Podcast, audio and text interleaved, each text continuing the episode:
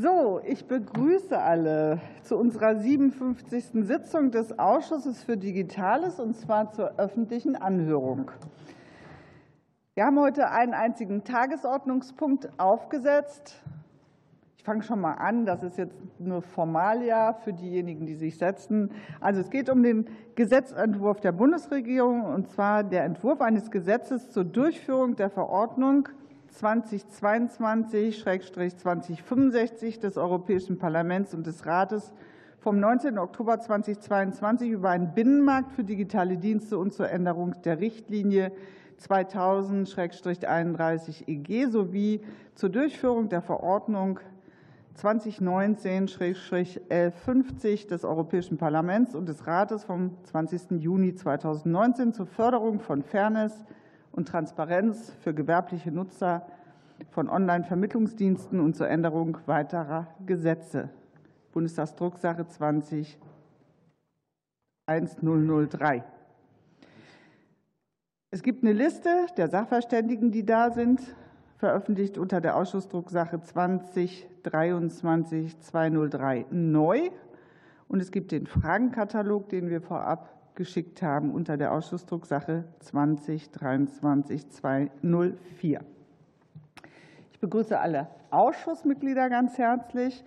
Ich weise noch mal darauf hin, dass die Abgeordnete Ronja Kemmer von der Unionsfraktion aufgrund eines begründeten Ausnahmefalls virtuell teilnimmt. Und auch die Vertreterinnen und Vertreter der Bundesregierung und der Bundesländer sowie der nachgeordneten Behörden, die an der Sitzung teilnehmen, möchte ich ganz herzlich begrüßen. Vom Bundesministerium für Digitales und Verkehr sitzen neben mir Dr. Armin Jungblut, Leiter des Referats Rechtsrahmen Digitale Dienste Medienrecht, und Dr. Caroline Engel, stellvertretende Leiterin desselben Referats. Herzlich willkommen. Diese Sitzung ist öffentlich und wird live im Parlamentsfernsehen und im Internet übertragen. Und daher begrüße ich alle Zuschauerinnen und Zuschauer, einmal die hier auf der Tribüne jetzt inzwischen Platz genommen haben, aber auch die, die virtuell zuschauen. Und wir freuen uns natürlich immer sehr über das große Interesse an unseren öffentlichen Sitzungen. Ich begrüße dann vor allen Dingen, und darum geht es ja, die Sachverständigen. Einmal Susanne Demel, Mitglied der Geschäftsleitung des Bitkom e.V. Herzlich willkommen. Daneben sitzt Lina Ehrich, Verbraucherzentrale Bundesverband. Schön, dass Sie da sind. Dirk Freitag, Präsident des Bundesverbands Digitale Wirtschaft e.V. Äh, Dr. Tobias Mast vom Leibniz-Institut für Medienforschung Hans-Bredow-Institut. Äh, Professor Dr. Ralf Müller-Terpitz, Lehrstuhl für öffentliches Recht, Recht der Wirtschaftsregulierung und Medien von der Universität Mannheim. Dr. Tobias Schmidt, Direktor der Landesanstalt für Medien Nordrhein-Westfalen und Europa, Beauftragter der Direktorenkonferenz der Landesmedienanstalten. Herzlich willkommen. Matthias Spielkamp, äh, der Executive äh, Director von Algorithm Watch und Svea Windwehr, Gesellschaft für Freiheitsrechte äh, e.V. Ähm, herzlich willkommen. Und zugeschaltet virtuell ist uns Klaus Müller von der Bundesnetzagentur. Hallo Klaus Müller, herzlich willkommen. Zum Ablauf der Sitzung. Die Sachverständigen sind gebeten, zu Beginn ein fünfminütiges Eingangsstatement abzugeben. Dann erhält jede Fraktion sowie die Gruppe Die Linke ein Zeitfenster von fünf Minuten für Fragen und Antworten. Die Sachverständigen können also unmittelbar antworten, nicht darauf warten, dass ich das Wort erteile. Das dauert immer ein bisschen. Äh, und damit es einen echten Dialog, ein Hin und Her gibt, praktizieren wir das äh, in alter Gewohnheit so. Und ähm, wir haben inzwischen einen akustischen Gong eingerichtet, der so zehn Sekunden vor Ablauf der Redezeit ähm, zu hören ist, damit alle darauf hingewiesen werden, dass sie da nicht noch mal groß einen neuen Gedanken äh, aufmachen, sondern dann zum Ende kommen.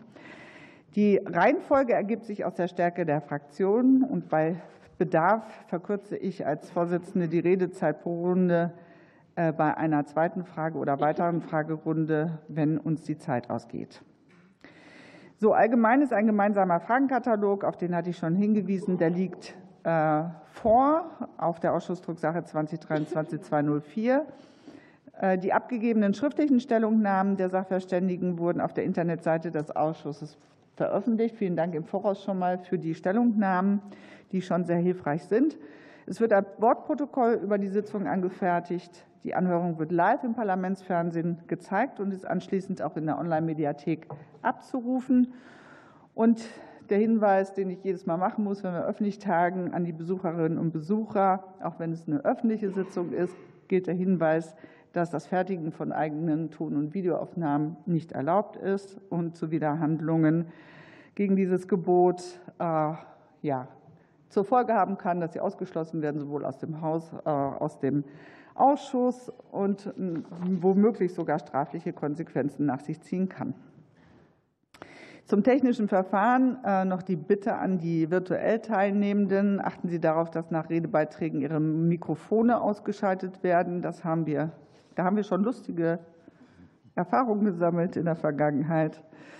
Äh, und im Saal natürlich auch die Saalmikrofone immer wieder auszumachen, wenn, damit auch die Kamera sie findet, wenn sie dann zu Wort kommen und nicht bei jemand anderem stehen bleiben. Gut, dann kommen wir zur Sache, nämlich zum Digitale Dienstegesetz. Am 18. Januar 2024 hat das Plenum in erster Lesung über den Entwurf des sogenannten Digitale Dienstegesetzes auf der Bundestagsdrucksache 20 10031 beraten, dass die Bundesregierung, habe ich es eben falsch gesagt? Habe ich eine Ziffer vergessen? Ne? Die 1. Die 1 habe ich vergessen. Oh. Okay. Also, wir haben in erster Lesung beraten äh, über das Gesetz mit der Bundestagsdrucksache 20-10031, ähm, das die Bundesregierung zur Umsetzung des Digital Services Act auf nationaler Ebene vorgelegt hat.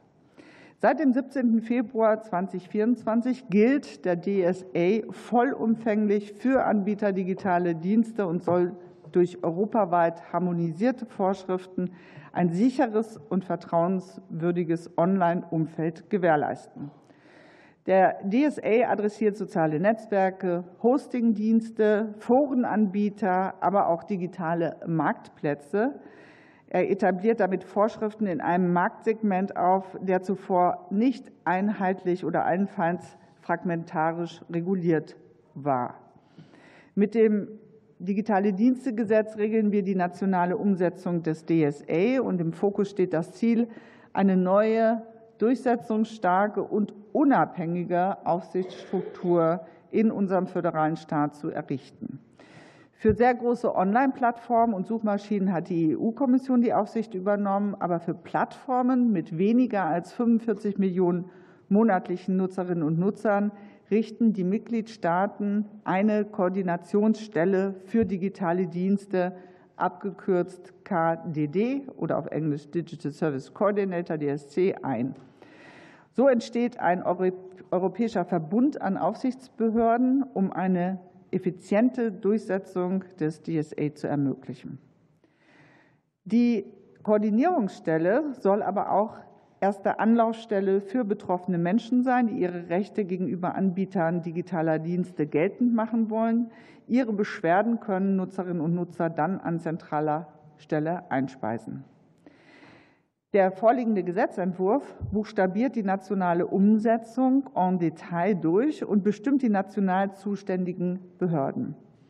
Die Aufgabe der KDD soll ein unabhängiger Strang der Bundesnetzagentur übernehmen. Bei ihr laufen die Fäden zusammen, sowohl innerhalb Deutschlands als auch im Austausch mit der EU-Kommission und den Behörden der anderen Mitgliedstaaten.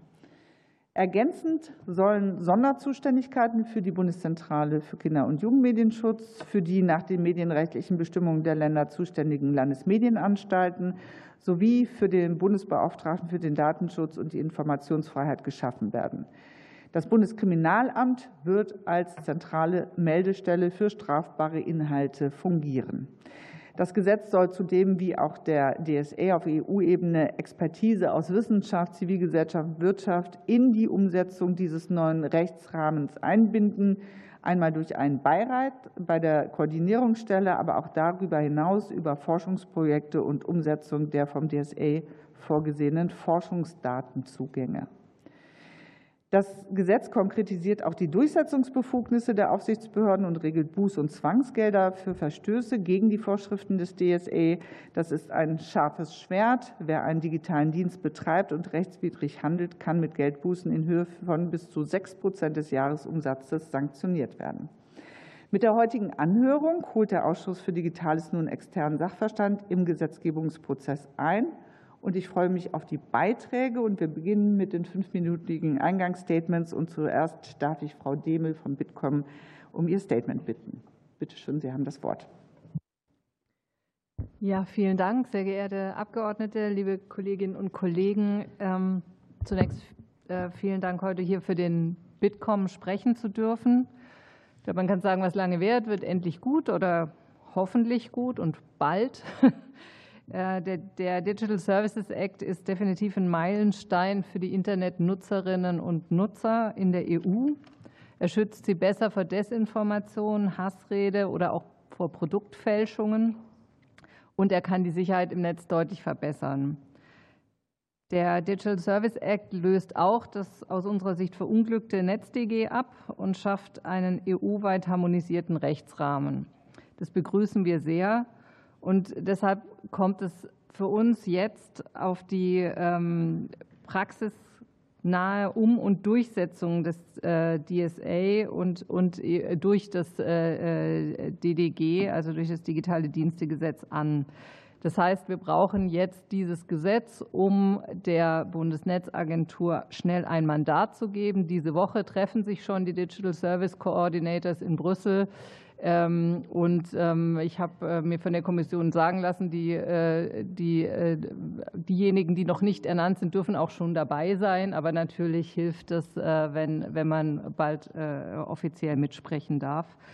Ähm, und das brauchen wir, damit wir Rechtsunsicherheiten sowohl bei den Internetnutzerinnen als auch bei den Unternehmen, die die neuen Pflichten umsetzen müssen, zu vermeiden. In meinem Eingangsstatement möchte ich ähm, noch mal auf drei wesentliche Punkte eingehen. Ähm, Einzelheiten zum Fragenkatalog haben wir bereits in der Stellungnahme ja abgegeben. Ähm, die Punkte sind einmal noch mal wirklich zu gucken, was war die Zielsetzung des Digital Services Act. Das zweite, ähm, die Umsetzung oder die Ausgestaltung des, des Herkunftslandprinzips. Und das äh, dritte ähm, sind die Diskussionen rund um äh, die Einrichtung einer oder eines Zustellungsbevollmächtigten in der EU. Zu Punkt 1. In der Problembeschreibung des Digitale Dienstegesetzes, Referentenentwurfs, heißt es, Ziel des Digital Services Act ist es, für alle Mitgliedstaaten der EU einheitliche horizontale Regeln festzulegen für ein sicheres und vertrauenswürdiges Online-Umfeld. Das Ziel, einheitliche Regelungen und damit ein Level Playing Field für, äh, für die verschiedenen Anbieter zu schaffen, sollte immer berücksichtigt werden. Und äh, wir brauchen das gerade im, im digitalen Raum. Wir brauchen diesen einheitlichen Digital Single Market und nicht noch mehr nationalstaatliche Lösungsansätze. Das heißt, diesem ersten Impuls, manches, was vielleicht auf europäischer Ebene nicht so genau oder schön klar formuliert ist, wie man sich das gewünscht hätte, im nationalen Recht nachzubessern, dem sollten wir womöglich äh, widerstehen oder zusätzliche Regelungen noch oben drauf zu packen, denn all das läuft dem, äh, einheitlichen Binnenmarkt zuwider. Der zweite Punkt, die Umsetzung des Herkunftslandsprinzips. Äh, ähm, wir wissen, die sehr großen Unternehmen, die sogenannten VLOPs äh, ähm, äh, und VLOSIS, sind in Brüssel reguliert, die anderen äh, in ihrem Sitzland. Das ist das Herkunftslandprinzip. Ausnahmen davon sind nur in, der, in Artikel 3 der E-Commerce-Richtlinie definiert. Das ist aus unserer Sicht jetzt im digitale Dienstegesetzentwurf noch nicht ähm, ganz konsequent umgesetzt oder eingehalten. Da weicht der Wortlaut in Teilen ab äh, von dem, äh, was in der äh, E-Commerce-Richtlinie für Ausnahmen geregelt ist. Ähm, nach Paragraph 3 Absatz 5 Nummer 1 Digitaldienste-Gesetzentwurf unterliegt ein digitaler Dienst deutschem Recht oder sind Maßnahmen nach deutschem Recht zulässig, soweit es den genannten Schutzzielen dient. Nach der E-Commerce-Richtlinie können Einzelmaßnahmen in Abweichung des Herkunftslandsprinzips jedoch nur erfolgen, wenn es erforderlich ist. Das ist also eine einschränkendere Regelung. Ähm, das heißt, es müsste äh, kein gleich geeignetes, zugleich milderes Mittel geben. Und ähm, da würden wir für plädieren, wirklich das Herkunftslandprinzip ganz konsequent und unionsrechtskonform umzusetzen, ohne den Anwendungsbereich zu vergrößern. Das stärkt einfach die Handhabbarkeit und die Rechtssicherheit für die Unternehmen. Und äh, äh, ganz kurz, äh, letzter Punkt, inländische Zustellungsbevollmächtigte. Äh, klare Antwort, dafür gibt es keine Spielräume im Unionsrecht. Das ist nicht nötig, innerhalb der EU noch mal in einzelnen Mitgliedstaaten einzurichten. Vielen Dank. Und dann als nächstes Lina Erich von der Verbraucherzentrale Bundesverband, Leiterin Team Digitales Medien. Ja, herzlichen Dank für die Einladung. Einladung. Ich werde mich in meinem Eingangsstatement auch auf drei Aspekte aus Sicht von Nutzerinnen fokussieren. Der erste ist die Vertretung Deutschlands im europäischen Gremium. Der zweite die Nutzerfreundlichkeit von Beschwerdemanagementsystemen. Und bei dem dritten Punkt möchte ich auf die Bußgeldregelungen zum Umgang mit Nutzerbeschwerden eingehen. Der erste Punkt, alleinige Vertretung Deutschlands im Gremium. Richtig ist, dass andere Behörden, die nach dem DDG zuständig sind, mit ihrer jeweiligen Fachkompetenz beteiligt werden können und natürlich dementsprechend auch auf der Ebene der Gremienarbeit ihre Kompetenzen einbringen können. Es muss aber klar sein, dass der DSC, also die Koordinierungsstelle, die alleinige Vertretung Deutschlands übernimmt. Dies umfasst insbesondere auch die Ausübung des Stimmrechts. Hier sehen wir tatsächlich noch Nachbesserungsbedarf im DDG, weil in Paragraph 16 ähm, DDG nicht geregelt ist, dass dies auch das alleinige Stimmrecht umfasst. Das ist aber wichtig, um einfach eine effiziente und kohärente Vertretung Deutschlands im Gremium sicherzustellen. Der zweite Punkt betrifft die Nutzerfreundlichkeit von Beschwerdemanagementsystemen. Ziel ist ja ganz klar, dass aus Sicht der Nutzerin es einfach, niedrigschwellig, bürgerfreundlich und ohne großen Aufwand möglich sein soll, sich über Plattformen beim DSC zu beschweren. Für uns ist insofern nicht ganz nachvollziehbar, warum es im Gesetz im DDG keine Vorgaben für ein nutzerfreundliches Beschwerdemanagementsystem gibt. Es gibt in der Gesetzesbegründung, ähm, wird das Ziel definiert, dass die Weiterleitung von Beschwerden, also die Weiterleitung von Beschwerden vom DSC zu einer anderen zuständigen Stelle nutzerfreundlich erfolgen soll. Aber natürlich muss das auch im Verhältnis Bürgerin ähm, und Behörde gelten. Insofern plädieren wir dafür, den Paragraph 20 DDG zu ergänzen und dort einen neuen Absatz 3 einzufügen, der besagt, dass ein nutzerfreundliches Beschwerdemanagementsystem vom DSC für Bürgerinnen vorgehalten werden muss. Der dritte Punkt betrifft die Bußgeldregelung im Umgang mit Nutzerbeschwerden. Hier meine ich ganz konkret Paragraph 33 Absatz 4 DDG, wonach ähm, Nutzerbeschwerden, wonach Plattformen, wenn sie über Nutzerbeschwerden äh, entscheiden, ähm, Bußgelder erfahren können, wenn sie die Vorgaben nicht umsetzen. Ähm, aus unserer Sicht sollte dieser schärfer gefasst sein, weil unverständlich ist, warum ausdrücklich jetzt nicht Bußgeld bewährt sein soll, wenn Plattformen nicht zeitnah und vor allem nicht sorgfältig über eine Meldung einer Nutzerin entscheiden. Ähm, da zudem sozusagen die Bußgeldbewährung nur in Betracht kommt, wenn die Plattform beharrlich wiederholt dies nicht tut, könnte ähm, oder laufen letztendlich die Bußgeldvorschriften aus unserer Sicht ins Leere und kann damit auch der DSA und dementsprechend der Mehrwert des DSA hier nicht zur Geltung kommen. Was meine ich damit? Im DSA ist ganz klar geregelt, dass in Artikel 16.6 ähm, ähm, bestimmte Anforderungen an die Bearbeitung der Beschwerden, der Meldungen der Nutzerin definiert sind. Und da umfasst sind auch die zeitnahe und vor allem die sorgfältige Prüfung von Meldungen. Und die sorgfältige Prüfung ist auch Ausfluss des Verhältnismäßigkeitsprinzips und des Grundsatzes, weil gerade bei einer sorgfältigen Prüfung dementsprechend die Plattform behutsam umgehen muss. Und das ist auch relevant, um die Meinungsfreiheit zu gewährleisten und eine gewisse Gefahr eines Overblockings, also dass Plattformen schnell und ohne sorgsame, behutsame Prüfung Inhalte löschen, gebannt ist. Bei der zeitnahen Prüfung ist es so, es sollte eine Selbstverständlichkeit sein, dass Meldungen von Nutzern zeitnah bearbeitet werden. Zeitnah bedeutet eben gerade nicht, dass man starre Fristen vorgibt, sondern dass man versucht, möglichst zügig, zeitnah hier eine Bearbeitung zu ermöglichen. Ähm, Diese Einschränkungen sollten aus unserer Sicht im Gesetz gestrichen werden. Das heißt, dass man konkret auf Artikel 16 Absatz 6 in der gesamten Bußgeldnorm des Paragraphen 33 Absatz 4 verweisen sollte. Also alle Aspekte, die im DSA geregelt sind und Anforderungen an Meldungen sollten auch Bußgeld bewährt sein. Und vor allem sollte man quasi diese zusätzliche Ebene, dass ähm, eine Bußgeldbewährung nur vorliegen kann, wenn man beharrlich wiederholt als Plattform die Meldungen von Nutzerinnen nicht äh, sorgsam, nicht zeitnah, nicht objektiv und nicht frei von Willkür bearbeitet, stets Bußgeld bewährt sein. Und dementsprechend sollte dieser Punkt gestrichen werden. Vielen Dank für Ihre Aufmerksamkeit. Das war doch mal ein Ausrufezeichen. Gut, dann als nächstes Dirk Freitag vom Bundesverband Digitale Wirtschaft. Sehr geehrte Vorsitzende, sehr geehrte Mitglieder, ich bedanke mich herzlich für die Einladung. Der BVDB repräsentiert die Vielfalt der Wirtschaft wie Plattformen und Technologieanbieter, Hoster und Seitenbetreiber und Publisher. Das CDG betrifft also eine sehr große Zahl unserer Mitglieder. Außerdem ist das erste Gesetz in dieser Legislaturperiode, das in Ihrem Ausschuss federführend behandelt wird. Ich freue mich, Ihnen ein paar Punkte aus der Sicht der Digitalwirtschaft mitzugeben. Lassen Sie mich mit einer provokanten Frage beginnen. Wer bin ich und wenn ja, wie viele? Diese Frage stellen sich viele, die im, äh, viele zentrale Dienste im digitalen Deutschland bis heute. Seit Samstag gilt der Digital Service Act und es ist sehr bedauerlich, dass wir es jetzt zusammenkommen, um über dieses Gesetz zu diskutieren.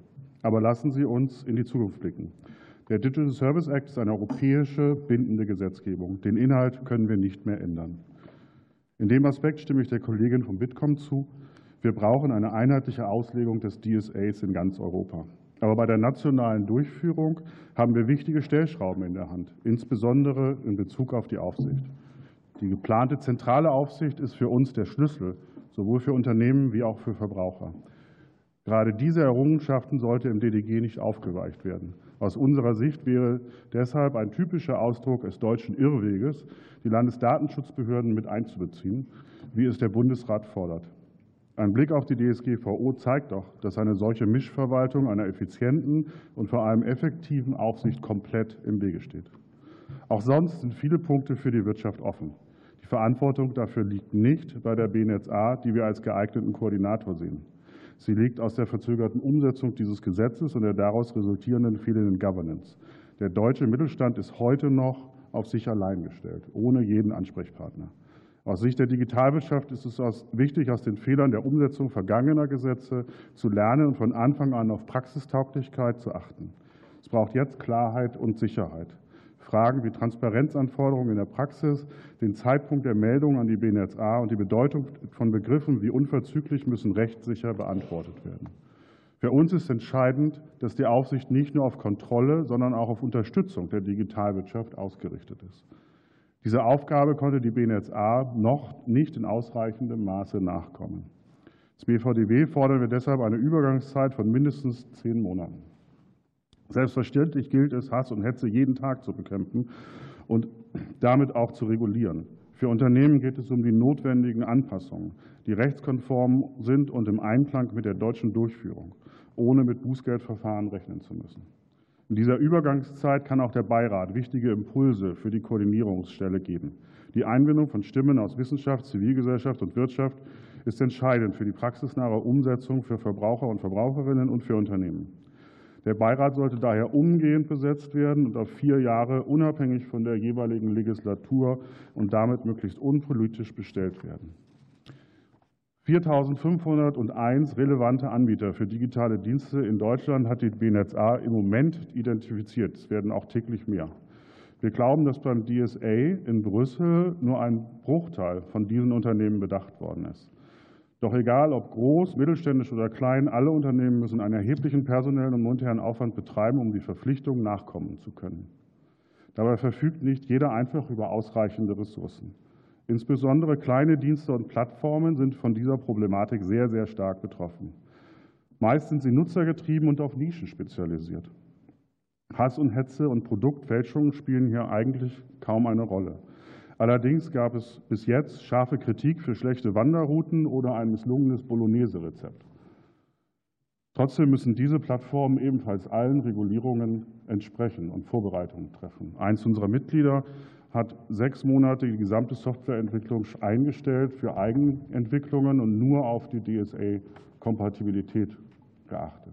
Mit dem Wissen, dass noch zwei Monate dazukommen, weil die nationalen Bestimmungen ebenfalls noch unklar sind. Das kann nicht im Sinne des Gesetzes und es kann nicht im, Gesetz, im Interesse der deutschen Wirtschaft sein. Abschließend möchte ich betonen, dass jetzt an Ihnen, liebe Abgeordnete, liegt, die Arbeit für die Aufsicht und die Umsetzung so schlank und praxistauglich wie möglich zu gestalten. Die Digitalwirtschaft benötigt Ihre Unterstützung. Geben Sie den Unternehmen ihre möglich alle Möglichkeiten, sich auf ihr Geschäftsmodell zu konzentrieren. Und handeln Sie jetzt, um ein Bürokratiemonster zu vermeiden. Ganz herzlichen Dank. Ja, vielen Dank, sogar vor der Zeit. Äh, dann als nächstes hat das Wort Dr. Tobias Mast vom Leibniz-Institut für Medienforschung, Hans-Bredow-Institut. Bitte schön. Ja, sehr geehrte Frau Vorsitzende, sehr geehrte Ausschussmitglieder, vielen Dank für die Möglichkeit, heute vor Ihnen sprechen zu dürfen. Ja, also noch einmal vielen Dank für die Möglichkeit, hier heute sprechen zu dürfen. Äh, mir wäre als erstes die Bemerkung wichtig, dass der Gesetzgeber ja hier eine sehr undankbare Aufgabe hat mit dem digitale Dienstegesetz. Ne? Deutschland hat in etwa das Pech, dass es viele Gesetze vor den anderen erlassen hat, Pionierarbeit geleistet hat, mit dem Medienstaatsvertrag, mit dem Netzwerkdurchsetzungsgesetz, aber auch in anderen Rechtsakten verstreuten Normen und damit natürlich auch Inspirationsquelle für die EU war. Jetzt allerdings die EU tatsächlich inspiriert hat. Die EU lässt eigene Rechtsakte, sehr viele, und schert sie natürlich nicht darum, äh, wie die nationalen Staaten das dann wiederum in ihre eigenen Rechtsordnungen integrieren. Der DSA ist ja dann nicht der einzige Rechtsakt. Es gibt ja noch den Digital Markets Act, die Plattform, die Business-Verordnung soll mit dem DDG auch noch abgespeist werden. E-Commerce-Richtlinie und AVMD-Richtlinie entfallen nicht etwa, sondern bleiben auch noch weiter bestehen. Wir erwarten noch die äh, Verordnung zur politischen Werbung online, den European Media Freedom Act. Es gibt ja auch noch die äh, Terror-Content-Online-Verordnung und so weiter. Und der nationale Gesetzgeber hat nun eben die Aufgabe, diese ganzen Vorgaben in materieller Hinsicht, aber natürlich auch diese ganzen behördlichen Zuständigkeiten, die ja ohnehin in einem föderalen Staat, wie es die Bundesrepublik einer ist, äh, schwer zu koordinieren sind, jetzt in einen umsichtigen Ausgleich zu bringen. Und das ist hochkomplex. Das wollte ich mal voranstellen, weil ich ja auch in meiner schriftlichen Stellungnahme jetzt nicht wenige Änderungsvorschläge noch unterbreitet hatte, aber im Großen und Ganzen und ähm, angesichts dieser Größe der Aufgabe halte ich den Gesetzesentwurf doch für recht gelungen. Nichtsdestotrotz würde ich einige kurze Schlaglichter setzen wollen äh, und für das Nähere dann auf meine Stellungnahme oder auf etwaige Rückfragen verweisen.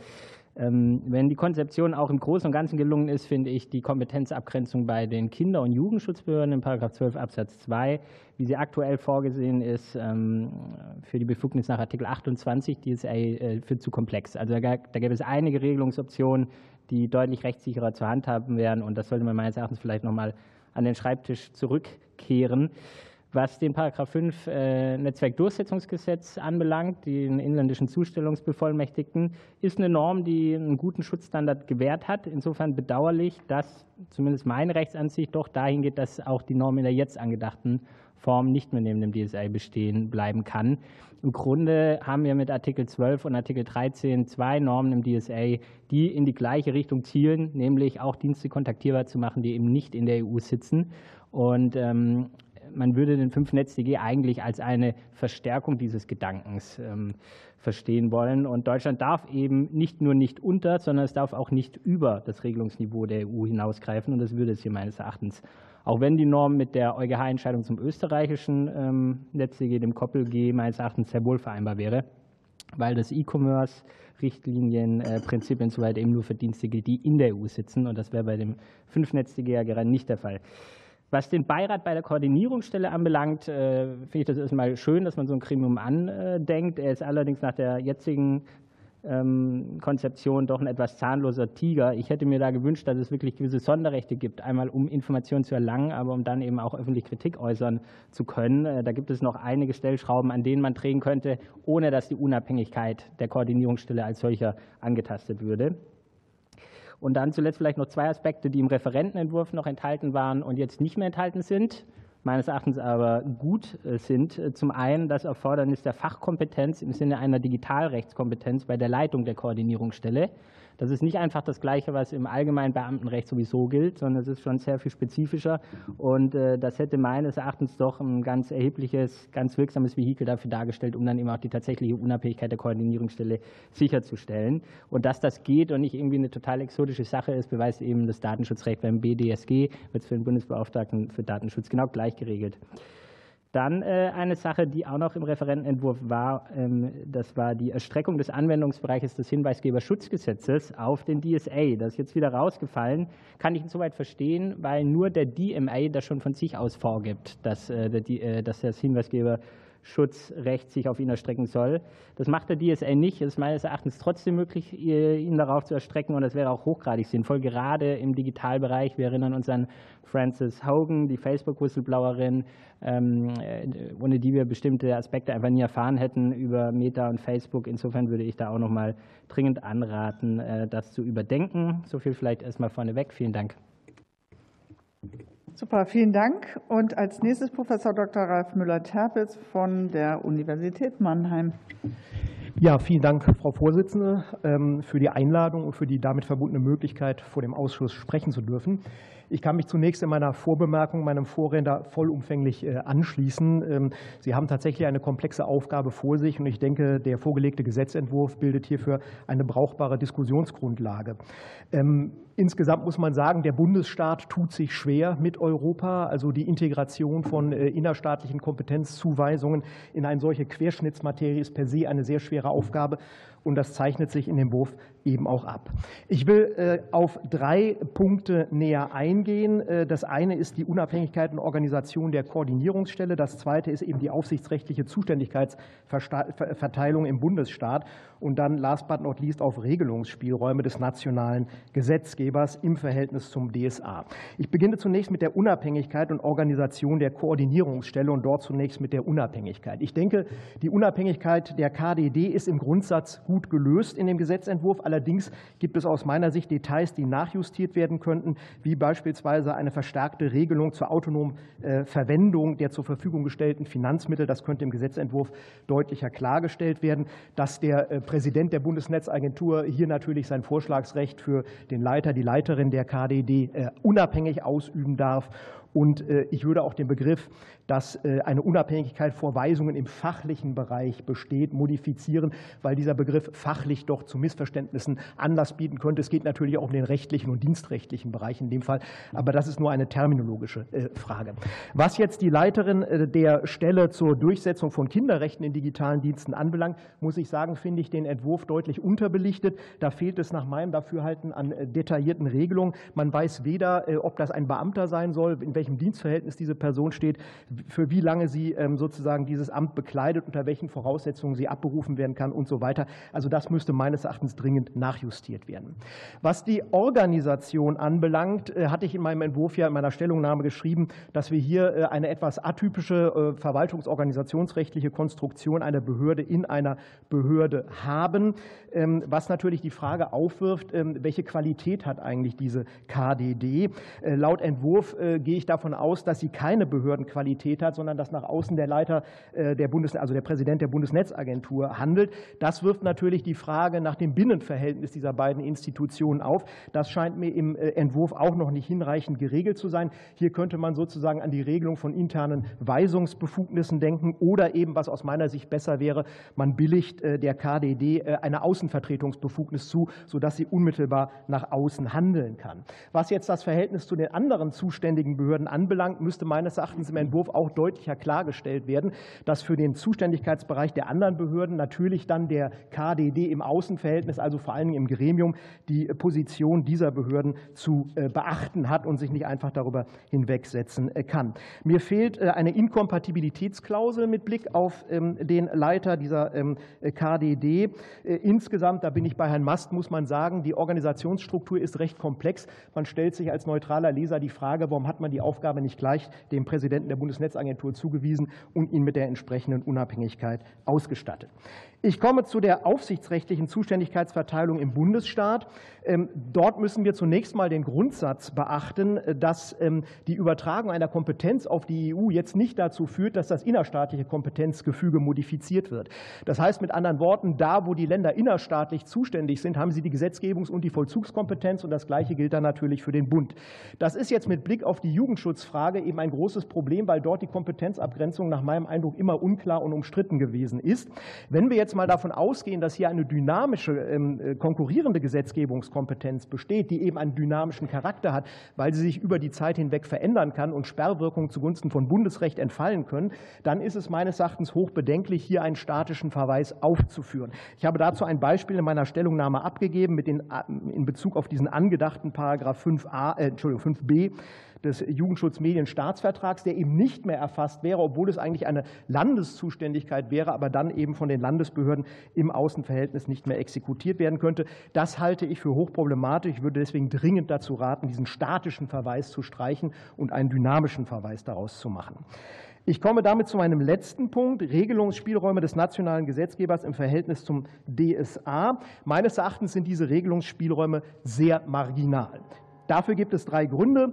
Vollharmonisierung durch den DSA, die unmittelbare Anwendbarkeit des DSA, der eben vollzogen werden soll durch die Kommission und nationale Behörden. Und wir wissen seit der Entscheidung des EuGH zum Energierecht, da darf dann der nationale Gesetzgeber auch nicht hineingehen. Es fehlt im Übrigen an Öffnungsklauseln, wenn wir mal die aufsichtsrechtlichen Vorschriften außen vor lassen. Von daher denke ich, die, ähm, äh, eine Erweiterung des Artikel 18 DSA ähm, empfiehlt sich nicht. Beim inländischen Zustellungsbevollmächtigten könnte man in der Tat darüber nachdenken, ob hier eine ähm, Vollharmonisierung vorliegt mit Blick auf gerichtliche Verfahren. Da wäre ich etwas großzügiger, aber auch das wäre mit rechtlichem Risiko behaftet. Vielen Dank. Vielen Dank. Und als nächstes Dr. Tobias Schmidt von der, äh, von der Landesanstalt für Medien NRW. Bitte schön. Herzlichen Dank, sehr geehrte Frau Vorsitzende, meine sehr verehrten Damen und Herren Abgeordnete. Vielen Dank für die Einladung. In der Tat, ich darf heute für die Medienanstalten sprechen und damit komme ich äh, wahrscheinlich in ungefähr einer Minute zur Kompetenzfrage.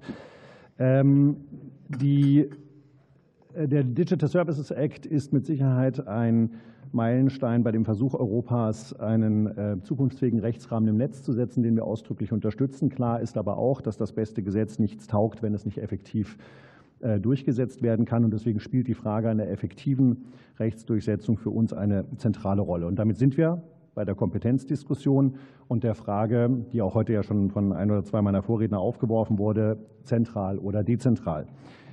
Möglicherweise ist das gar nicht so entscheidend und ich erkläre Ihnen jetzt kurz warum. Erstens, es gibt sowieso gute Gründe, warum die Landesmedienanstalten einzubinden sind. Die sind eher rechtstheoretisch, staatsferne, Mischverwaltung, Verfassung, und Zuständigkeit der Länder. Das ist alles wichtig. Aber noch wichtiger erscheint mir ein anderer Punkt, nämlich der effektive Schutz der Bevölkerung und der Medienordnung. Ich mache das an einem einfachen Beispiel deutlich, das durch einen furchtbaren Anlass ausgelöst wurde. Seit dem 7. Oktober 2023 sind wir einer Welle des Hasses und der Hetze, vor allen Dingen auch gegen jüdische Mitbürger im Netz, ausgesetzt. Was haben wir getan? Die Medienanstalten haben sich in der zweiten Oktoberwoche koordiniert. Das heißt, die 14 Medienanstalten in Deutschland haben beschlossen, dass sie ihre gesamte Aufsichtstätigkeit auf diesen Bereich konzentrieren. Es kam zu einer sofortigen Kontaktaufnahme der Europäischen Kommission äh, zu uns über die Ärger und äh, die Medienanstalten sind gebeten worden von der Europäischen Kommission, die Arbeit der 27 europäischen Medienaufsichtsbehörden in diesem Sachverhalt zu koordinieren. Das tun wir seitdem und seitdem bedeutet, dass die Medienanstalten seit dem 7. Oktober 2023 knapp 1000 Fälle an die ähm, Europäische Kommission gemeldet haben, damit die Europäische Kommission ihrerseits ihren Job nach dem DSA machen kann, nämlich die Frage, ob es sich um systemische Verstöße handelt. Kleiner Nebenfakt, die genaue Zahl sind 954 Fälle aus Deutschland. Aus den 26 anderen europäischen Mitgliedstaaten sind bisher 81 Fälle gekommen, und zwar von allen zusammen. So viel zum Thema Effizienz föderaler Strukturen. Ähm, Insofern ist, glaube ich, hier schon gezeigt, dass es vor allen Dingen darum geht, dass man effektiv ist. Zur Effizienz gehört aber auch, dass wir diese Vorgänge selbstverständlich ähm, unter im Moment noch informeller Inkenntnissetzung der Bundesnetzagentur durchführen, also sozusagen den DSA schon vorleben und alle strafrechtlichen relevanten Fälle an das Bundeskriminalamt melden, damit auch die Strafverfolgung eingeleitet werden kann. Das ähm, wäre etwas, was wir gerne fortsetzen würden, weil wir glauben, dass wir damit einen wesentlichen Beitrag zur Stabilisierung der Demokratie in der Medienordnung leisten können. Damit das äh, möglich ist, haben wir ähm, auch lediglich drei kleine Bitten, äh, die wir gerne an Sie richten wollen. Das eine hat Herr Professor Müller-Terpitz eben schon angesprochen, im Paragraphen 12 Absatz 2. Das ist die Norm, in der die Medienanstalten die Zuständigkeit, äh, die, den Charakter als zuständige Behörde bekommen wird auf eine konkrete Ausführung des Jugendmedienschutzstaatsvertrages verwiesen, nämlich vom 14. Dezember 2021. Das ist nicht besonders glücklich. Dieser Jugendmedienschutzstaatsvertrag wird alle Nase lang geändert. Und dann würde sich die Frage stellen, wer ist denn zuständig, wenn es die nächste Reform gäbe? Und diese Regelungslücke kann nicht im Interesse der Bürgerinnen und Bürger sein. Ich habe noch einen zweiten Punkt. Auch der ist harmlos, ist auch nur eine kleine Streichung. Äh, und zwar findet sich im Paragraphen 12 Absatz 2 auch die Bezugnahme auf die Vorsorgemaßnahmen. Faktisch ist es allerdings so, dass natürlich, und der Artikel 28 1 des DSA ist da auch klar, nicht nur Vorsorgemaßnahmen, sondern Maßnahmen im Allgemeinen gemeint sind. Und so sollte es auch sein. Das Beispiel, das ich Ihnen eben genannt habe mit den 1000 Fällen, sind natürlich 1000 Einzelfälle. Ob daraus sozusagen die Notwendigkeit einer Vorsorgemaßnahme entsteht, liegt dann bei der Entscheidungshoheit der Kommission. Das bedeutet aber, wir müssen in der Lage sein, eben auch aus den Einzelfällen heraus tätig zu werden. Insofern wäre das der halbe Teil des Wortes Vorsorgemaßnahme, nämlich der Bereich Vorsorge, äh, unserer Auffassung nach zu streichen. Und der letzte Punkt, ähm, der ist noch erfreulicher für Sie. Wir sehen keinen Änderungsbedarf bei der Frage der Kooperation der Behörden. Dort sieht der Paragraph 18 des DDG ja im Moment vor, dass es Verwaltungsvereinbarungen zwischen den Behörden geschlossen werden sollen. Das halten wir für ein sinnvolles Vorgehen. Wie der eben von mir geschilderte Fall zeigt, ist das ja auch schon so. Natürlich ist es so, dass verantwortlich handelnde Behörden wie hier die Bundesnetzagentur, das Bundeskriminalamt und die Landesmedienanstalten sich sofort zusammensetzen und überlegen, wie man das praktisch machen kann. Und ich bin extrem zuversichtlich, dass wir das mit den Schwesterbehörden genauso gut hinbekommen, wie übrigens auch in Zukunft mit der BZKJ, mit der wir gleichfalls eine vertrauensvolle Zusammenarbeit pflegen. Insofern ist die gute Nachricht an den weiteren parlamentarischen Prozess aus unserer Sicht, ich brauche bloß zwei kleine Wortstreichungen und in einem Fall müssen Sie gar nichts tun. Ich danke Ihnen ganz herzlich.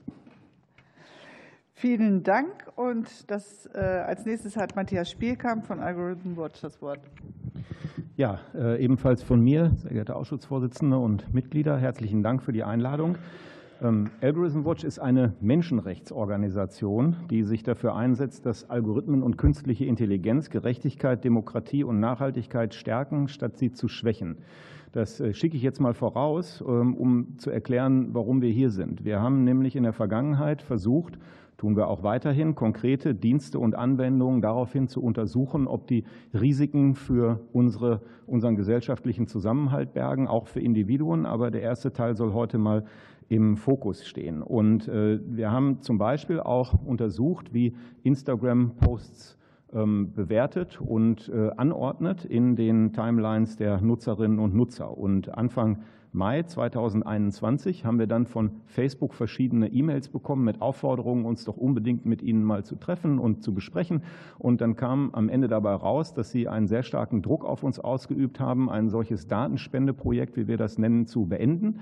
Ähm, Im Grunde genommen mit einer unverhohlenen Androhung, äh, uns äh, sonst vor Gericht zu zerren. Wir haben das dann tatsächlich gemacht. Gemacht heißt, wir haben die Datensammlung eingestellt, weil wir äh, tatsächlich zu dem Zeitpunkt schon genug Daten hatten hatten, um ähm, zeigen zu können, dass zum Beispiel äh, bei Instagram zu dem Zeitpunkt, das war ja vor den Bundestagswahlen, die Posts der AfD systematisch höher gerankt wurden als die der anderen politischen Parteien. Und wir haben dann diese Drohung von Facebook dafür genutzt, uns stark zu machen für den DSA selbst und dort vor allen Dingen den Forschungsdatenzugang, bei dem es darum geht, dass wir als Zivilgesellschaft und auch äh, in der Wissenschaft bessere Möglichkeiten bekommen, zu untersuchen, was bei den Plattformen denn so vor sich geht. Und wir waren sehr glücklich darüber, dass das dann auch umgesetzt wurde. Und wir sind eben auch jetzt sehr glücklich darüber, dass wir einen erneuten Schritt weiter sind, wenn auch aus unserer Perspektive ein bisschen zu spät. Ja, wir haben es schon gehört, am 17. Februar sollte das eigentlich alles in Kraft getreten sein. Ist in gewisser Weise auch der Fall, aber das Gesetz steht noch nicht. Nun gut, das wird noch ein paar Monate dauern.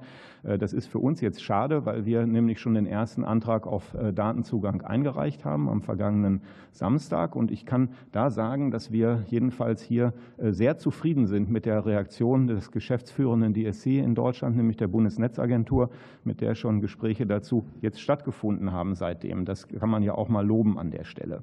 Ähm, worauf ich dann in dem Zusammenhang hinweisen möchte, ist aber, dass im Moment die Vorstellung, dass zum Beispiel 300.000 Euro Forschungsetat ausreichen würden pro Jahr, um eben solche Untersuchungen zu machen, einfach viel zu kurz gesprungen ist kann Ihnen ja mal nur das Beispiel geben. Dieses, äh, diese Facebook-Untersuchung, die hat uns ungefähr 80.000 Euro gekostet. Ein Forschungsprojekt, das wir vom Bundesministerium für Bildung und Forschung gefördert bekommen haben, um äh, YouTube und äh, TikTok zu untersuchen, hat insgesamt einen Etat von ungefähr 1,2 Millionen Euro gehabt. Da muss man sagen, dass das mit Konsortialpartnern zusammen war. Aber nur um das mal so ein bisschen in den Rahmen zu setzen und ins rechte Licht zu rücken, dass da also einfach noch Nachbesserungsbedarf ist. Denn das ist diesen Forschungsdaten Datenzugang gibt und dass die Bundesnetzagentur auch die Aufgabe hat, die Forschenden dabei zu unterstützen. Das halten wir für sehr gut. Ähm, in dem Zusammenhang möchte ich auch auf den Beirat eingehen. Es ist ebenfalls eine tolle Nachricht, dass der eingerichtet wird, aber ähm, es wurde ja heute schon äh, gesagt, es sieht ein bisschen nach einem zahnlosen Tiger aus. Diese Befürchtung haben wir im Moment auch. Das heißt, es sollte danach gebessert werden in der Hinsicht, dass es wirklich klare Vorgaben dafür gibt, wie zum Beispiel mit Stellungnahmen des Beirats umzugehen ist.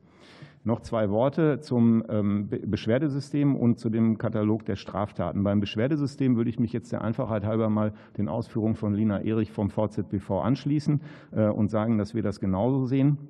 Es sollte aber vor allen Dingen äh, bei den Vorgaben an richtungsweisende Kriterien und Indikatoren geknüpft werden, also ob denn tatsächlich dieser Erfüllungsgrad ähm, gemessen werden kann. Wie agiert der äh, DSC in Deutschland bei dem Beschwerdesystem? Da brauchen wir einfach klare Vorgaben dafür, wie man das auch messbar machen kann. Es ist eine Evaluierung vorgesehen und da ist es aus unserer Sicht einfach sehr wichtig, dass man die dann auch vernünftig machen kann, statt dann zu sagen, ja, ist irgendwie gut gelaufen oder ist irgendwie schlecht gelaufen. Ich denke, da sind wir heutzutage weiter und können eben uns auch überlegen, woran wir das messen. Ähm, und dann noch eben das letzte Wort zu dem Katalog von äh, Straftaten. Da sind wir der Ansicht, dass das klarer eingegrenzt werden sollte. Ähm, da werden wir aber gleich von äh, Svea Windwehr noch was dazu hören. Deswegen mache ich das an der Stelle auch kurz. Aber ähm, ich möchte noch eins aufgreifen. Wir würden uns tatsächlich auch dafür aussprechen, wie Herr Müller-Terpitz das gesagt hat, die Frage nach dem Zustellungsbevollmächtigten äh, doch ein bisschen risikobereiter anzugehen. Denn wir haben das auch für eine sehr, sehr gute Einrichtung gehalten. Und wenn das irgendwie geht, dann sollte sollte die auch beibehalten werden. Vielen Dank. Vielen Dank. Und als nächstes ist Svea Winter dran von der Gesellschaft für Freiheitsrechte. Vielen Dank, Frau Vorsitzende. Vielen Dank an die Mitglieder des Ausschusses. Ich freue mich sehr über die Möglichkeit, als Leiterin des Center for User Rights der Gesellschaft für Freiheitsrechte und als ehrenamtliche Co-Vorsitzende von D64 den Entwurf zum DDG zu beleuchten. Im Folgenden möchte ich auf vier aus Nutzerinnenperspektive ganz zentrale Punkte eingehen, nämlich die Gestaltung der Aufsicht, dem Beirat, die Datenauswertung nach Artikel 18 und Fragen der Rechtsdurchsetzung. Eine ganz zentrale Voraussetzung für eine erfolgreiche Durchsetzung des DSA ist eine starke und gut ausgestattete Koordinierungsstelle für digitale Dienste. Deswegen muss die Koordinierungsstelle finanziell und personell so ausgestattet werden, dass sie ihren Aufgaben gerecht werden kann, unter anderem durch ein höheres Forschungsbudget, wir haben es gerade schon gehört, und außerdem mehr Stellen. Die Leitung der Koordinierungsstelle muss außerdem, das haben wir auch schon gehört, über relevante Fachkompetenz verfügen, wie im Referentenentwurf ursprünglich vorgesehen. Um die vollständige Unabhängigkeit sicherzustellen, aber auch um Kompetenzen zur Durchsetzung von komplexen Digitalgesetzen zu bündeln, halte ich außerdem die Schaffung einer vollständig unabhängigen Behörde mit eigenem Haushaltstitel langfristig für sinnvoll.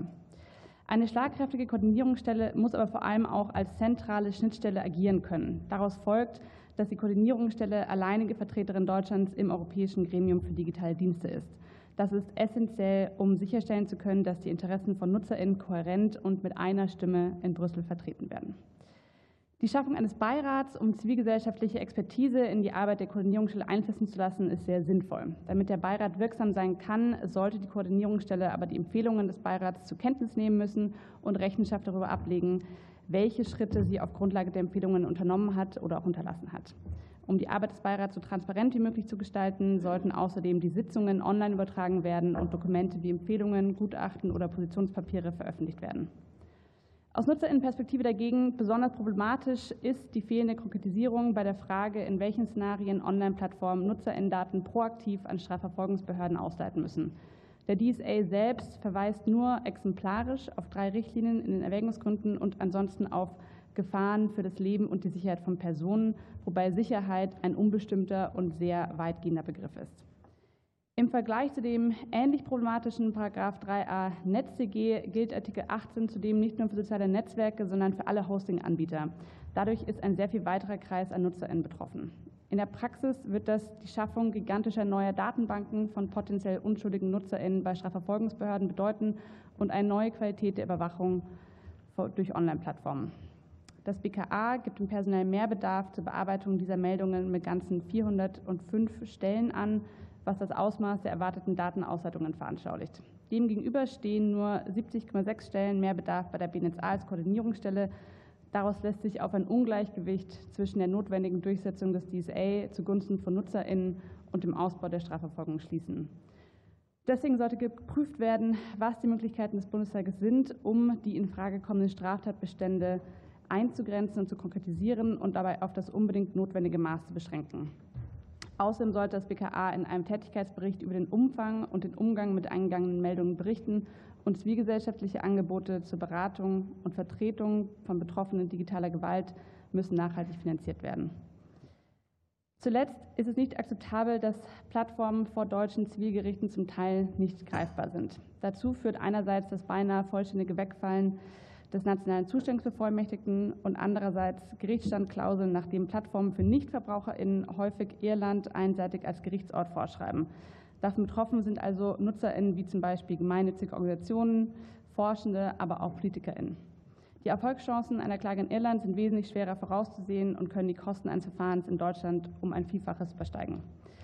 Es muss deswegen geprüft werden, ob eine Wiedereinführung des nationalen Zustellungsbevollmächtigten zumindest im Gesetz gegen digitale Gewalt möglich ist. Und es muss ebenfalls geprüft werden, wie sichergestellt werden kann, dass sich alle NutzerInnen dort, wo sie leben und in ihrer Sprache gegen Plattformen zur Wehr setzen können. Und zu guter Letzt ähm, möchte ich noch anschließen an ähm, Lina Eriks Ausführungen zum Thema ähm, Beschwerdeverfahren bei der Koordinierungsstelle. Da ist auch ganz wichtig, dass die so nutzerinnenfreundlich wie möglich gestaltet werden. Vielen Dank.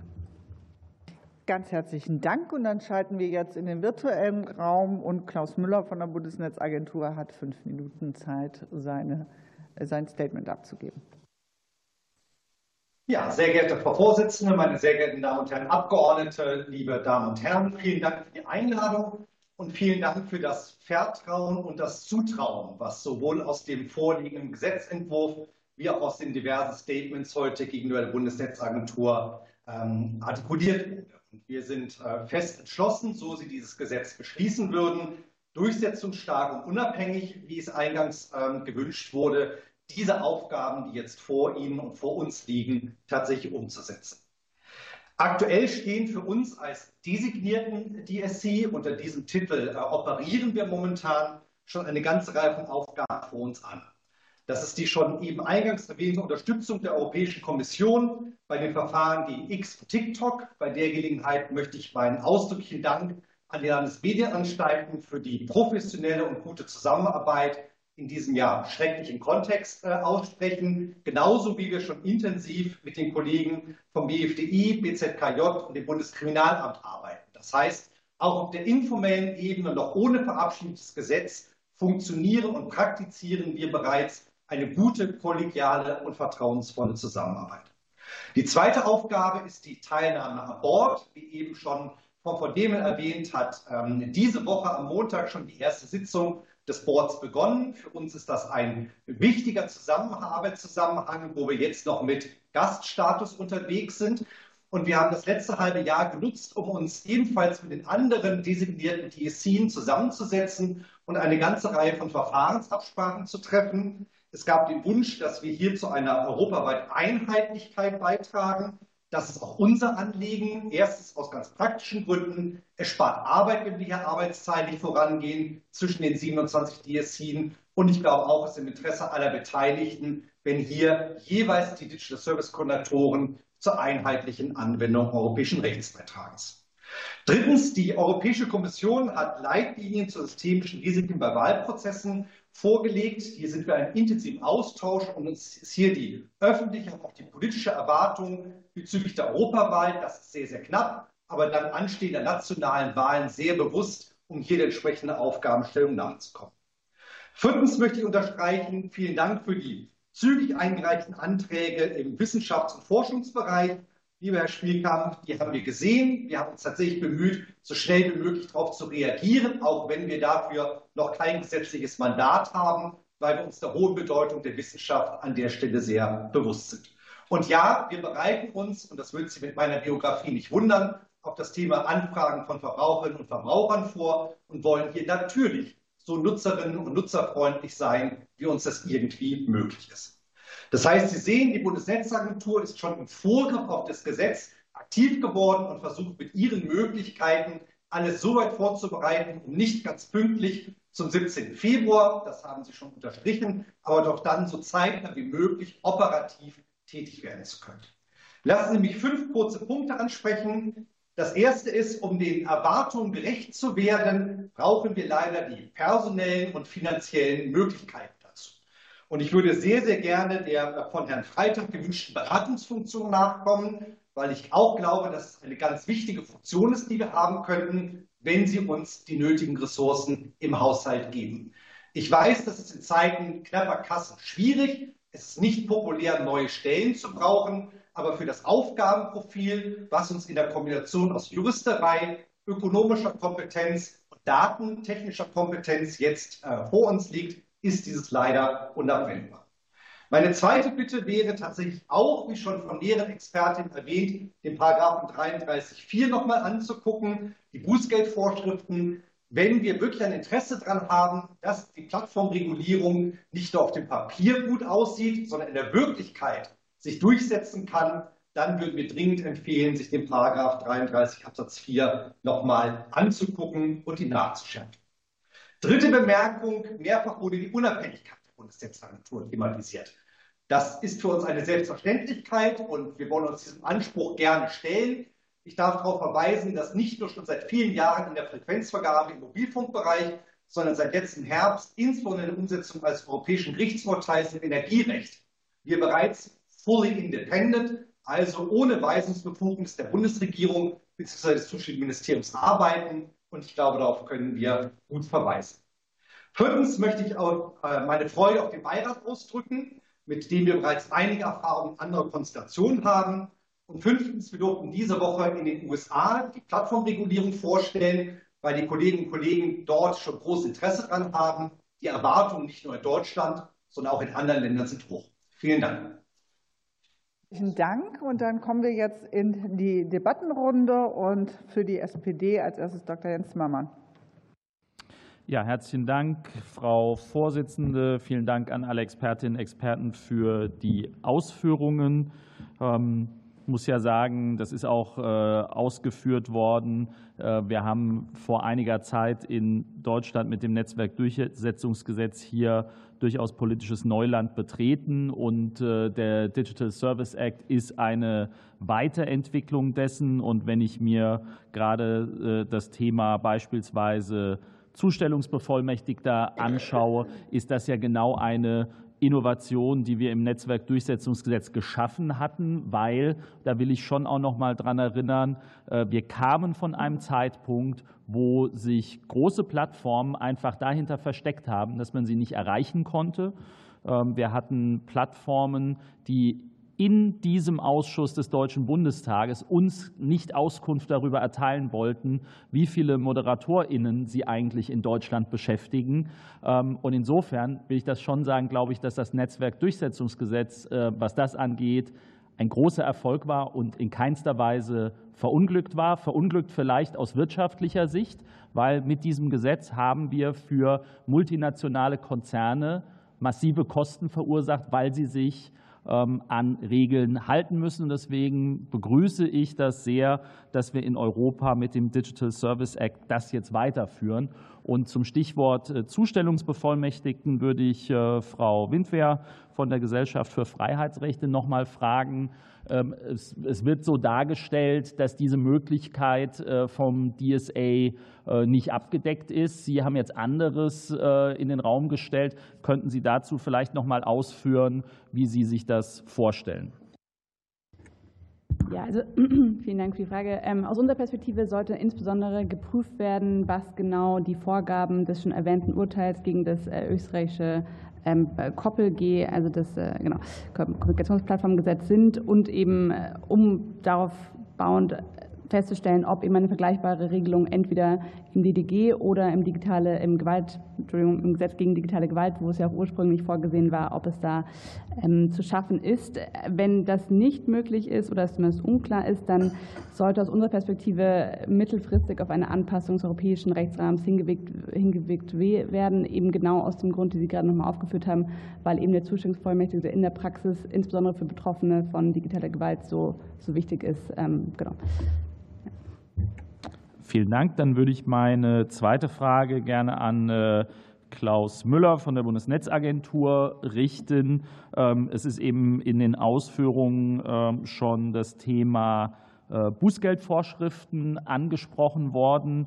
Ähm, äh, ich würde, würde Ihnen da gerne vielleicht auch die Möglichkeiten geben, uns da vielleicht noch ein bisschen konkreter Hinweise zu geben. Es ist, glaube ich, hier eben auch schon mal angesprochen worden, das Thema äh, wiederholt, beharrlich äh, ähm, und so weiter. Aber äh, das würde mich noch mal vielleicht eine genauere Einordnung interessieren.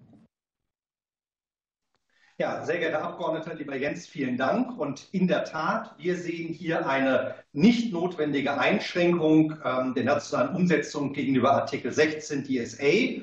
Dort gibt es die Voraussetzungen, die du gerade zitiert hast, ebenso nicht.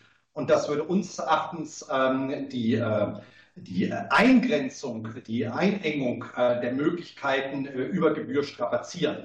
Und darum wäre unsere Empfehlung oder Bitte, wenn ich so das formulieren darf, im Ausschuss nochmal zu beraten, ob das wirklich zwingend äh, notwendig ist, diese Formulierung äh, der beharrlichen Wiederholung aufzunehmen Unseres Erachtens droht damit ähm, ähm, diese Verordnung oder diese, ich sage die, das Instrumentarium äh, des ESA äh, ins Leere zu laufen. Und ich glaube, dass das weder im Sinne des europäischen, ähm, der europäischen Regelung ist, noch, glaube ich, in der breiten Intention auch des deutschen Gesetzgebers. Und darum verstehen wir zwar, woher die Diskussion gekommen ist, wir halten sie aber nicht für notwendig, nicht für praktikabel und im Interesse der Verbraucherinnen und Verbraucher nicht für wünschenswert. Jetzt vielleicht ganz kurz noch, ähm, hier wurde gesagt, äh, Unternehmen, die unter den Anwendungsbereich äh, des DDGs fallen, hätten jetzt für sechs Monate die Entwicklung eingestellt. Ist der Erfüllungsaufwand aus Sicht der BNetzA so groß, dass es zu solchen äh, Dingen führt? Also ich formuliere das mal in aller Vorsicht. Ich glaube, dass das nicht der Fall ist. Ähm, der DSA ist ja schon sehr differenziert, was die Größe ähm, der Anwendung angeht. Mit vielen Unternehmen, mit vielen Verbänden haben wir schon Gespräche geführt. Darum glauben wir, dass hier die Anpassungsfähigkeit der Unternehmen doch sehr groß ist. Die Bundesnetzagentur ist, wie gesagt, bei entsprechenden Ressourcen zu allen Beratungen bereit und zu vielen in der Lage. Ganz herzlichen Dank. Für die Unionsfraktion Katharina dos Santos wird. Ja, ganz herzlichen Dank auch von mir. Noch ein Dankeschön an alle Sachverständige, dass Sie sich die Zeit nehmen, über dieses wichtige Thema heute zu sprechen. Und ich möchte starten mit einer Frage an Dr. Schmidt. Sie haben eben über Verwaltungsvereinbarungen gesprochen. Und gerade in der öffentlichen Debatte wird ja auch oft darüber gesprochen, dass es einen Wunsch nach zügigen Verfahren gibt, und zwar an allen Enden. Könnten Sie noch mal darlegen, warum Verwaltungsvereinbarungen da zuträglich sein könnten, beziehungsweise vielleicht auch für diejenigen, die nicht jeden Tag damit zu tun haben? Also was ist der Mehrwert, den Sie sich davon erhoffen? Danke. Äh, ja, herzlichen Dank für die Frage. Und das ist schnell gesagt. Eine Verwaltungsvereinbarung hat den Vorteil, dass wir den Grundgedanken des Gesetzes jeweils an die dynamische Situation anpassen können und es nicht einer zusätzlichen gesetzlichen äh, Novellierung bedarf.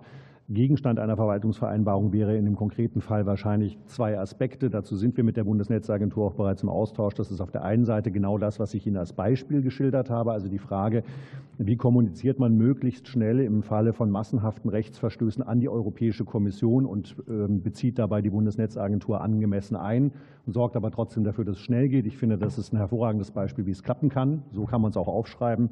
Und es gibt natürlich den anderen Weg zurück. Die Europäische Kommission könnte mit Gedanken auf den äh, Digital Services Coordinator zukommen, zum Beispiel zum Thema, wie sollen Altersverifikationssysteme aussehen. Das beträfe dann natürlich auch unsere Tätigkeit. Und da ist dann die Frage, wie würde uns die Netzagentur einbeziehen. Aber auch da habe ich das Gefühl aus den Gesprächen mit den Kolleginnen und Kollegen, äh, dass man im Prinzip das, was wir jetzt schon tun, auch aufschreiben könnte. Das ist wahrscheinlich der einfachste Weg. Ganz herzlichen Dank auch fürs schnelle Sprechen. Die nächste Frage würde ich an Herrn Freitag stellen. Wir hatten gerade schon kurz das Thema der, ähm, des Erfüllungsaufwands für Unternehmen. Können Sie einmal kurz darlegen, was bezüglich zumindest Ihrer Mitgliedsunternehmen, vor welchen Herausforderungen gerade auch vielleicht KMUs stehen, wenn wir über eine kurze Umsetzungszeit jetzt sprechen? Und wozu bräuchten quasi Unternehmen die Umsetzungsfrist? Danke. Ganz herzlichen Dank für die Frage. Ähm, eigentlich war der DSA als äh, Level Playing Field gedacht. Die Großunternehmen haben seit Sommer 23 die Möglichkeit, mit der EU-Kommission zu reden und damit Orientierungshilfe zu kriegen. Das haben die kleinen Unternehmen nicht. Ähm, wir haben Mitglieder im Bereich Kochen, im Bereich Living, im Bereich Frageseiten, im Bereich Nachbarschaftshilfe, die tatsächlich ihre Softwareentwicklung für das eigene Geschäftsmodell eingestellt haben über unterschiedliche Zeiten. Äh, das ist auch mehrfach auch mit der äh, BNetzA besprochen. Äh, das einzelne Beispiel auch in verschiedenen politischen Runden schon besprochen worden, dass wir hier durch die Unklarheit, durch die Nichtklarheit, durch auch Regelungen, für, wofür Plattformen ja nie gedacht waren, weil ein Kochrezept eignet sich eigentlich nicht für Hassrede oder andere Elemente, weil einfach der Suchalgorithmus dafür sehr, sehr ungeeignet ist. Trotzdem müssen Sie, wenn Sie bestimmte Kriterien erfüllen, ähm, alle Regelungen erfüllen und waren gar nicht darauf vorbereitet. Das heißt, also, es trifft wirklich die kleinen und mittleren Unternehmen, ähm, die eigentlich eine sehr große Bereicherung ähm, hier der deutschen Wirtschaft sind. Zusätzlich als zweiten Punkt, es gibt aus verschiedensten Inkubatoren und auch aus Großunternehmen das kleine Unternehmen angepasst werden, dass sie ihr Geschäftsmodell genau so ausrichten in Zukunft, dass sie genau neben dem DSA sind. Das heißt, wir verändern im Moment in der Wirtschaft das Geschäftsmodell, um möglichst nicht in den Regelungsbereich des DSA zu fallen, was eigentlich nicht im Interesse der Gesamtgesellschaft sein kann. Ganz herzlichen Dank. Ich würde noch gerne noch eine Frage an Dr. Schmidt stellen. Ähm, nicht erschrecken. Äh, genau, Sie haben gerade die aktuellen Zahlen dargelegt, die ich finde sehr eindrucksvoll auch noch mal zeigen, wie ein kleines Ungleichgewicht auch da im europäischen Vergleich herrscht. Können Sie erklären, warum der deutsche Anteil da so hoch ist? Ja, das kann ich. Ich versuche, wie ich äh, versuche äh, zu überlegen, wie ich es zurückhaltend formuliere. Ich würde sagen, die Befassungstiefe bei unseren europäischen Schwesterbehörden ist unterschiedlich ausgeprägt. Äh, sicher ist aber, dass es ein interessanter Nachweis dafür ist, dass zentrale Struktur nicht, äh, nicht automatisch höhere Effizienz bedeutet. Also ich würde sagen, es liegt auch daran, und das wurde vorhin schon gesagt, und das ist jetzt auch so, Natürlich ist der Umstand, dass sowohl der Medienstaatsvertragsgesetzgeber auf Landesebene als auch der Bundesgesetzgeber mit dem Netzwerkdurchsetzungsgesetz auch deutlich vor den anderen Mitgliedstaaten angefangen hat, das Thema zu setzen, was dazu führte, dass die Exekutivbehörden auch deutlich vorher angefangen haben, sich damit auseinanderzusetzen und wir uns deswegen auch sehr viel früher angefangen haben, darum zu kümmern. Klassisches Beispiel, das wissen Sie vielleicht, äh, die Deutsche Medienaufsicht ist im Moment auch die einzige, die unter dem Einsatz von künstlicher Intelligenz Rechtsverstöße im Netz sucht und damit in der Lage ist, über 10.000 Seiten am Tag äh, sich anzuschauen. Das ist alles ein Auswuchs dessen, was äh, vorhin auch der Abgeordnete Zimmermann gesagt hat, nämlich dass wir sehr früh auf die Themen aufmerksam wurden und deswegen sind wir jetzt den anderen eben eine Nasenlänge voraus. Vielen Dank.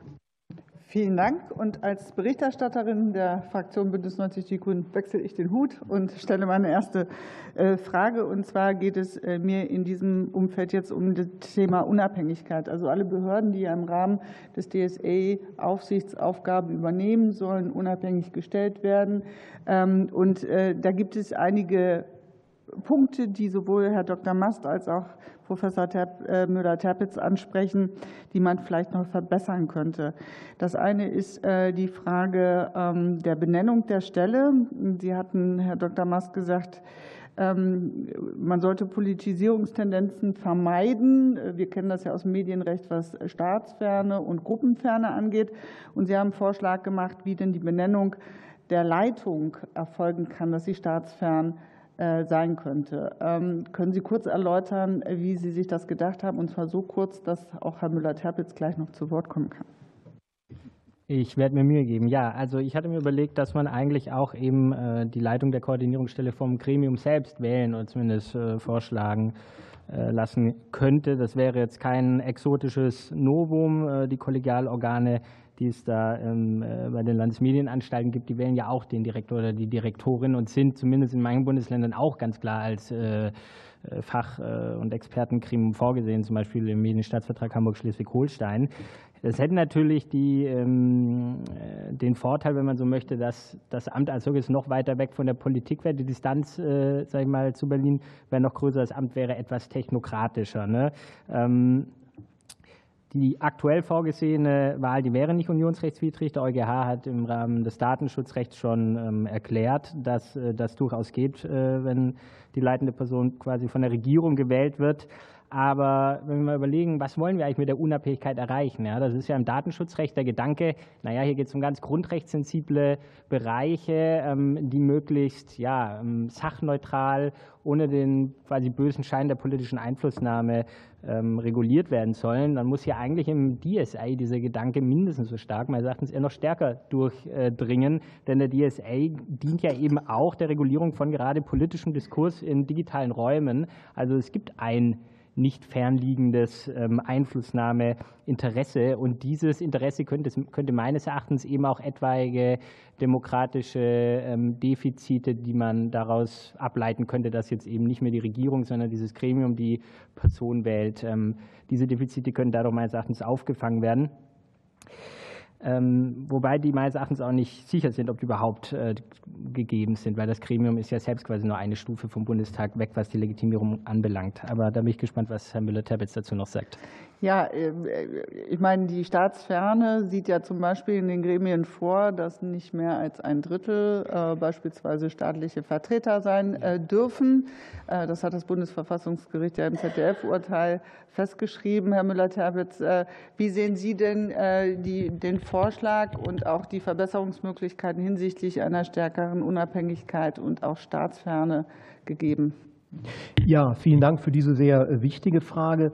Ähm, ich denke, hier gibt es einen gewissen Gestaltungsspielraum. Man muss sich allerdings vor Augen führen, äh, dass wir sozusagen die Inhalteproduktion, wo die Staatsferne eine ganz wichtige Rolle spielt, und die Aufsichtsseite so ein Stück weit differenzieren müssen.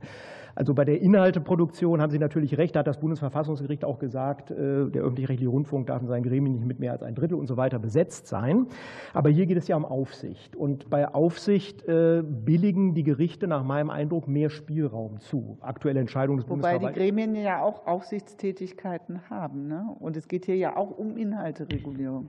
Das, das, ist richtig. Das wäre auch ein Rechtfertigungsgrund. Deswegen sage ich, es besteht hier ein Spielraum. Aber man muss natürlich sehen, wenn man jetzt einen Beirat, äh, so wie es Herr Mast vorschlägt, dazu legitimiert, ein Vorschlagsrecht auszuüben, dann beauftragt man ein Gremium damit, das politisch äh, oder das demokratisch nicht stark legitimiert ist. Das muss man natürlich sehen, weil das sind keine Personen, die sich jetzt aus bestimmten repräsentativen gesellschaftlichen Gruppen zusammensetzen, wie im öffentlich-rechtlichen Rundfunk beispielsweise, sondern die sozusagen auch von der Politik ernannt werden. Die haben natürlich dadurch ein gewisses Mandat, aber die Legitimationskette dünnt sich weiter aus.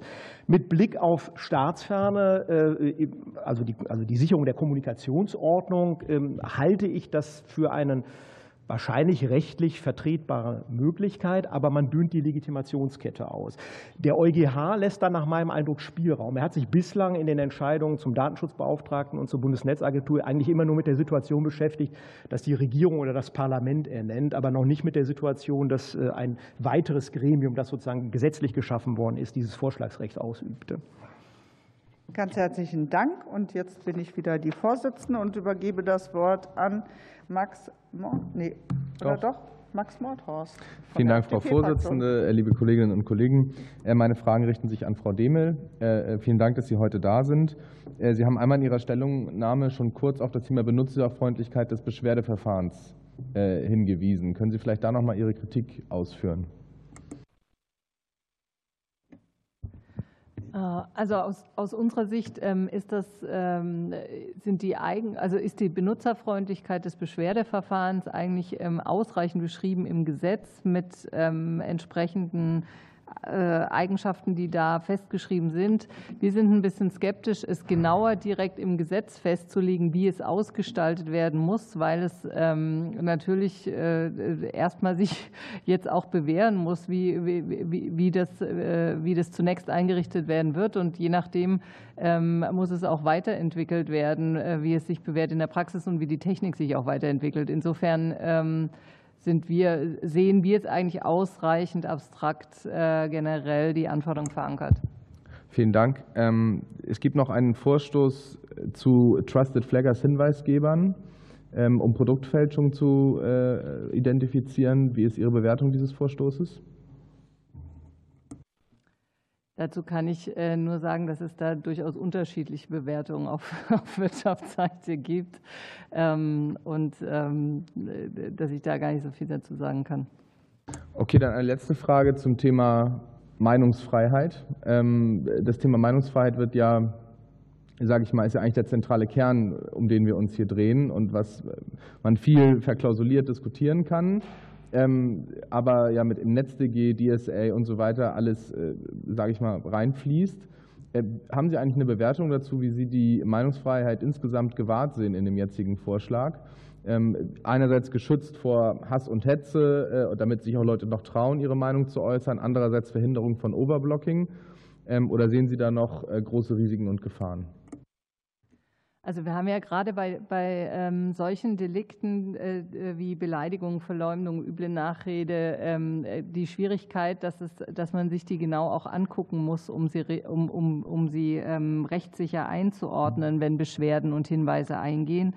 Ähm, das heißt, diese sorgfältige Prüfung, die auch ähm, vorgeschrieben ist, die ist wirklich ähm, wichtig. Vor dem Hintergrund begrüßen wir eigentlich, dass der DSA von den starren Löschfristen, wie, die, wie, wir, die im, äh, wie wir die im NetzDG hatten, absieht, äh, weil das eben eine sorgfältige Prüfung erlaubt.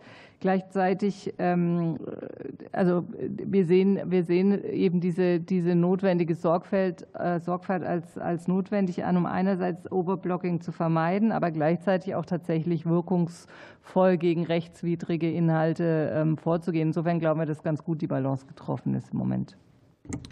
Ich habe keine weiteren Fragen. Vielen Dank. Vielen Dank. Und dann für die AfD-Fraktion die Abgeordnete von Storch. Ja, vielen Dank, Frau Vorsitzende. Auch ich möchte auf diesen zentralen Punkt äh, zu sprechen kommen, nicht die ganzen Details über das Beschwerdemanagement und die fachliche oder dienstliche Aufsicht der Koordinierungsstelle, ähm, sondern einsteigen bei dem Punkt, der in den Erwägungsgründen zum, äh, zum Digital Service Act schon ganz vorne steht. Es geht um die Verhinderung der Verbreitung von rechtswidrigen, aber eben auch anderweitig schädlichen Informationen. Ähm, und es sollen die Systeme, die Dienstleister ähm, die systemischen Risiken analysieren, die sich ergeben, für die absehbar, ich zitiere Artikel 34 Absatz 1 Ziffer c, die Plattformen sollen die systemischen Risiken analysieren, die sich die absehbaren nachteiligen Auswirkungen auf die gesellschaftliche Debatte und auf Wahlprozesse haben können.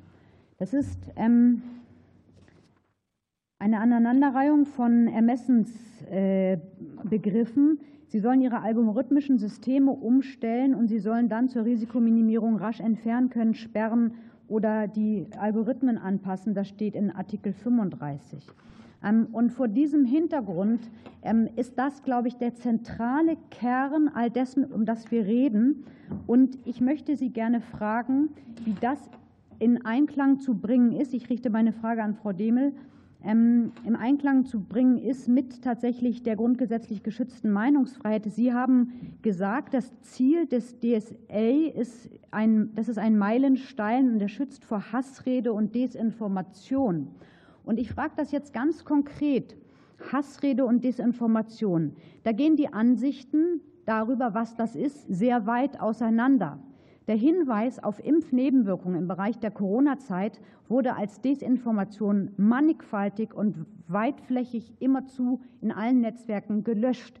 Der Hinweis auf die Unwirksamkeit der Impfung wurde als Hassrede oder Desinformation betitelt und gelöscht. Und der Hinweis darauf, dass ein Mann nicht zu einer Frau wird, weil er es sich wünscht, weil ein Mann sich wie eine Frau kleidet oder sonst was macht oder sich wie eine Frau nennt, macht ihn nicht zur Frau. Auch das ist in weiten Teilen hier heutzutage als Hassrede verpönt und kann dann gelöscht und gesperrt werden. Und zwar unabhängig davon, dass man das Ganze jetzt sowieso unter Strafe stellen will, aber schon vorher. Das heißt, wie sind Sie der Ansicht, kann hier verhindert werden oder nicht wie verhindert werden. Sehen Sie nicht, dass man dieses Gesetz nur maximal kritisch sehen kann und als eine große Gefahr für die Meinungsfreiheit im Netz und für die Demokratie als solche schlechthin. Meinungsfreiheit ist konstituierend für die Demokratie und dieses Gesetz ist ein eine Riesengefahr dafür. Und ich würde Sie gerne bitten, einzuordnen, ähm, wie Sie diese Hinweise des DSA äh, beurteilen. Anderweitig schädliche Informationen sollen verhindert werden, absehbare nachteilige Auswirkungen auf die gesellschaftliche Debatte und dergleichen mehr. Ähm, vielleicht können Sie dazu Stellung nehmen. Also ich hatte die Anhörung bisher so verstanden, dass wir uns über das ähm, Digitaldienstegesetz äh, hier unterhalten. Ähm, ich habe vorhin meine Meinung klar gesagt. Wir halten den DSA für ein, äh, für ein angemessenes ähm, Mittel, um, um tatsächlich vorhandene systemische Risiken einzugrenzen. Und er geht da abgestuft vor. Und wie ich eben ausgeführt habe, gibt er auch klare Vorgaben für eine sorgfältige Prüfung von solchen Inhalten. Insofern ähm, teile ich da Ihre Sorge nicht.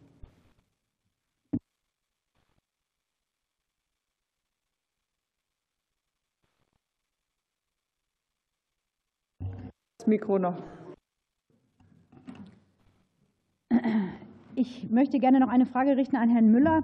Ähm, Herr Müller hat äh, in der Welt, glaube ich, ist das gewesen, ähm, sehr eindrücklich am 8.1.24 Folgendes gesagt. Wenn ich jemanden das zweite oder dritte Mal erwische und ich einfach merke, dass jemand wieder besseren Wissens sich nicht an europäisches Recht halten will, da muss ich mit aller Deutlichkeit sagen, dann hat der Digital Service Act sehr scharfe Zähne. Ich würde gerne mal von Ihnen wissen, welche scharfen Zähne Sie dort meinen. Vielleicht können Sie das mal konkretisieren, was Ihnen da so vorschwebt. Sehr geehrte Frau Abgeordnete, der DSA sieht eine Reihe von Bußgeldvorschriften vor und auf die habe ich mich bezogen. So, vielen Dank. Dann kommen wir jetzt äh, zum ähm, Wortbeitrag der Gruppe Die Linke. Anke Domscheit-Berg, bitteschön.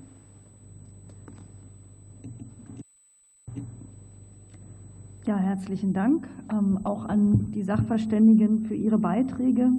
Ich möchte ähm, eine Frage an den Vertreter von Algorithm Watch, Matthias Spielkamp, richten. Und zwar ähm, zunächst zum Thema Unterstützung kleiner, vor allem nicht kommerzieller und dezentraler Dienste. Die sind ja ähm, sehr häufig überfordert. Wir haben das von kleinen und mittleren Unternehmen ja schon gehört. Die wissen oft nicht, welche Anforderungen sie erfüllen müssen. Und wenn man sich dann sowas vorstellt wie ein soziales Netzwerk Mastodon, ist es eben gar nicht so einfach zu beantworten, welche ähm, Anforderungen sie jetzt erfüllen müssen. Also das ist ja einerseits für die NutzerInnen ein Problem, aber natürlich auch für die Anbieter selber, die ja gesetzliche Ansprüche durchaus erfüllen sollen. Also wie könnte denn oder wie sollte die Bundesnetzagentur als ähm, zuständige Behörde gerade solche speziellen Diensteanbieter bei der Umsetzung des DSA unterstützen, und zwar insbesondere mit Blick auf die nicht kommerziellen und dezentralen Anbieter? Also das ist eine wirklich gute Frage, in dem Sinne, wie äh, alle guten Fragen ja doch äh, schwer zu beantworten sind. Ja? Und ähm, ich sehe das Problem eben auch. Ähm, wir haben uns also viele in der Zivilgesellschaft, Algorithm Watch gehört auch dazu, ähm, obwohl jetzt diese Frage nach Interoperabilität zum Beispiel bei uns nicht so eine herausragende Rolle spielt, aber wir haben uns immer wieder eben auch dafür eingesetzt, dass Alternativen zu den großen kommerziellen zentralisierten Plattformen äh, geschaffen werden sollten und entstehen sollten. Und dann ist natürlich genau das Problem, das dabei auftritt, dass auf der anderen Seite dann, wenn das passiert, wenn also etwa wie bei Mastodon ähm, die Möglichkeit existiert, ein dezentrales Netzwerk zu schaffen und äh, die entsprechende Technik dafür zur Verfügung steht, wir auf einmal in einer Situation sind, in der eben sehr viele unterschiedliche Anbieter dort aktiv sind und äh, wie schon gesagt ja auch sehr viele nicht kommerzielle. Also ähm, sehr interessant, dass äh, Herr Freitag eben auch für die digitale Wirtschaft schon den Punkt aufgebracht hat, dass kleinere kommerzielle Anbieter überfordert sein können. Aber wenn man sich jetzt vorstellt, dass es kleine nicht kommerzielle Anbieter gibt und Anbieterinnen von solchen Kommunikationsdiensten, dann ist, glaube ich, jedem sofort klar, dass das Problem noch ein bisschen größer ist. Denn wenn man das quasi als Hobby betreibt, ja, dann ist man natürlich in einer ganz schwierigen Situation, all das, äh, alle diese Vorgaben zu erfüllen. Und deswegen würden wir uns da eben auch wünschen und, und erhoffen, dass die Bundesnetzagentur da eine Rolle spielen kann, indem sie auch mit Beratungsleistungen zur Seite steht. Das heißt also zum Beispiel auch äh, Handlungsleitfäden erarbeitet, die einigermaßen rechtssicher den, diesen Anbieterinnen und Anbietern auch Vorgaben dazu machen können, wie das Ganze denn so gestaltet werden kann, dass sie da kein Risiko eingehen. Natürlich ist die andere Seite der Medaille, und Herr Müller hat es ja auch schon an anderer Stelle angesprochen, dazu muss das Personal da sein. Ähm, ja, der, die, der, der Personalbedarf ist schon ein Thema gewesen heute. Ähm, also ich will es mal so sagen, die Haushaltslage ist schwierig, aber wenn man jetzt die Erwartungen des Bundeskriminalamts mit denen der, der Bundesnetzagentur vergleicht, dann können Sie sich vorstellen, dass wir da eine ganz klare Haltung dazu haben, also lieber die Bundesnetzagentur stärken. Dann äh, greife ich gerade mal das äh, angeschnittene Thema Ressourcen und BKA auf. Also das haben ja einige schon angesprochen, dass also 450 Stellen beim BKA eine krass hohe Schätzung sind äh, im Vergleich zur Schätzung des Personalbedarfs von 70 Stellen bei der Bundesnetzagentur. Sie haben schon durchblicken lassen, wie Sie das ungefähr bewerten. Ähm, ich würde aber noch gerne wissen, welche Risiken gibt es denn auch für die informationelle Selbstbestimmung im Zusammenhang mit äh, der proaktiven Ausleitung von NutzerInnen-Daten an das BKA. Da haben wir von ähm, Eva Windwehr schon einiges gehört. Aber ähm, da wüsste ich gerne, ach, Svea Windwehr, sorry, ähm, da hätte ich gerne nochmal Ihre Eindrücke zu den Möglichkeiten, die es da oder Risiken und Gefahren, die es da noch gibt. Ja, auf jeden Fall. Ich will doch aber ganz kurz noch was zu den Zahlen sagen. Also es gibt ja äh, jetzt auf Grundlage der vergangenen Jahre schon ein bisschen Empirie dazu, wie das denn so aussehen könnte. Und äh, weil es ja das NetzDG gab, aber äh, ähm, und, und, und da muss man eben einfach sagen, dass diese Zahlen, die das BKA da zugrunde legt, einfach massiv übertrieben sind. Ja, ähm, das heißt, es wurden bisher an Europol, aber auch an das BKA Fallzahlen im niedrigen dreistelligen Bereich übermittelt. Und da wird in der Schätzung Schätzung für die Stellenberechnung von 720.000 Fällen ausgegangen. Also da ist ein Missverhältnis, das man, glaube ich, auch nicht so einfach korrigieren kann. Äh, was die Informationen selber angeht, die da übermittelt werden, da sind wir eben ganz klar der Ansicht, dass da nachgebessert werden muss im Gesetz, um wirklich auch klar zu machen, was die Anbieter denn wirklich übermitteln müssen. Denn dass einfach so viel wie möglich übermittelt wird, damit die Arbeit dem BKA erleichtert werden kann, äh, das halten wir für eine, sagen wir mal, äh, zu entgrenzte Auffassung, die dann eben auch dazu führen würde, dass zu viele Daten zur Verfügung stehen. Das ist schon angesprochen worden. Also da muss wirklich äh, beschränkt werden, damit äh, kein entsprechendes Risiko entsteht. Vielen Dank. Und da sich fast alle ganz vorbildlich an die Zeit gehalten haben, können wir eine zweite Runde auf fünf Minuten machen. Und ich übergebe für die SPD-Fraktion an Armandson. Ja, vielen Dank, Frau Vorsitzende, und nochmal auch einen schönen Dank an alle Expertinnen und Experten, die uns heute in der Anhörung mit ihrem Wissen bereichern. Meine Frage geht an Frau Erich und ich würde noch mal auf die Frage von Nutzerfreundlichkeit, ja, da sind Sie. Ich würde noch mal auf die Frage von äh, äh, Nutzerfreundlichkeit, wenn es um die Beschwerdestelle geht und wenn es darum geht, das Beschwerdenmanagementsystem so äh, offen und benutzerfreundlich wie möglich zu gestalten. Ich wäre Ihnen sehr dankbar, wenn Sie noch mal darauf eingehen könnte, wie wir das konkret auch entsprechend im Gesetzestext regeln können, um dafür zu sorgen, dass am Ende die Rechte von Verbraucherinnen und Verbrauchern am besten gewährleistet werden. Ja, vielen Dank für die Frage. Vielleicht zunächst. Wir sehen derzeit noch nicht im DDG Artikel, äh, Paragraph 20 geregelt, dass das Beschwerdemanagementsystem nutzerfreundlich ist. Was der Paragraph 20 regelt, ist, dass der DSC, die BNetzA, quasi die zentrale Anlaufstelle ist und auch über das gesamte Verfahren Ansprechpartnerin bleibt für Nutzerinnen. Das ist auch absolut positiv und gut.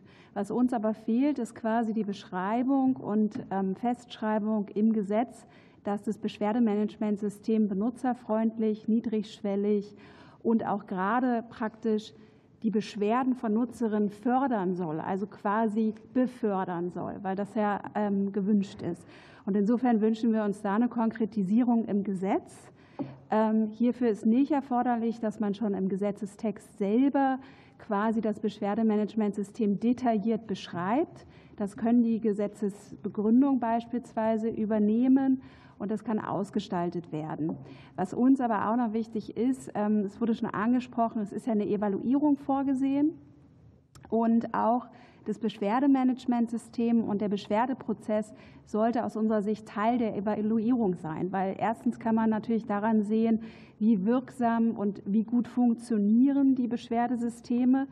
Ähm, und man kann ähm, den DSC letztendlich auch messen Aber man kann vor allem daraus Verbesserungen äh, ableiten, die aus Nutzerinnen-Sicht sinnvoll sind. Und insofern wünschen wir uns hier eine Klarstellung im Gesetz und eine weitergehende Konkretisierung in der Begründung. Vielen Dank. Und eine zweite Frage, die geht an Sie und an Frau Windwehr. Und ähm, da geht es um die Frage, wie kann man die Zusammenarbeit zwischen der Koordinierungsstelle und ähm, dem Beirat noch stärken?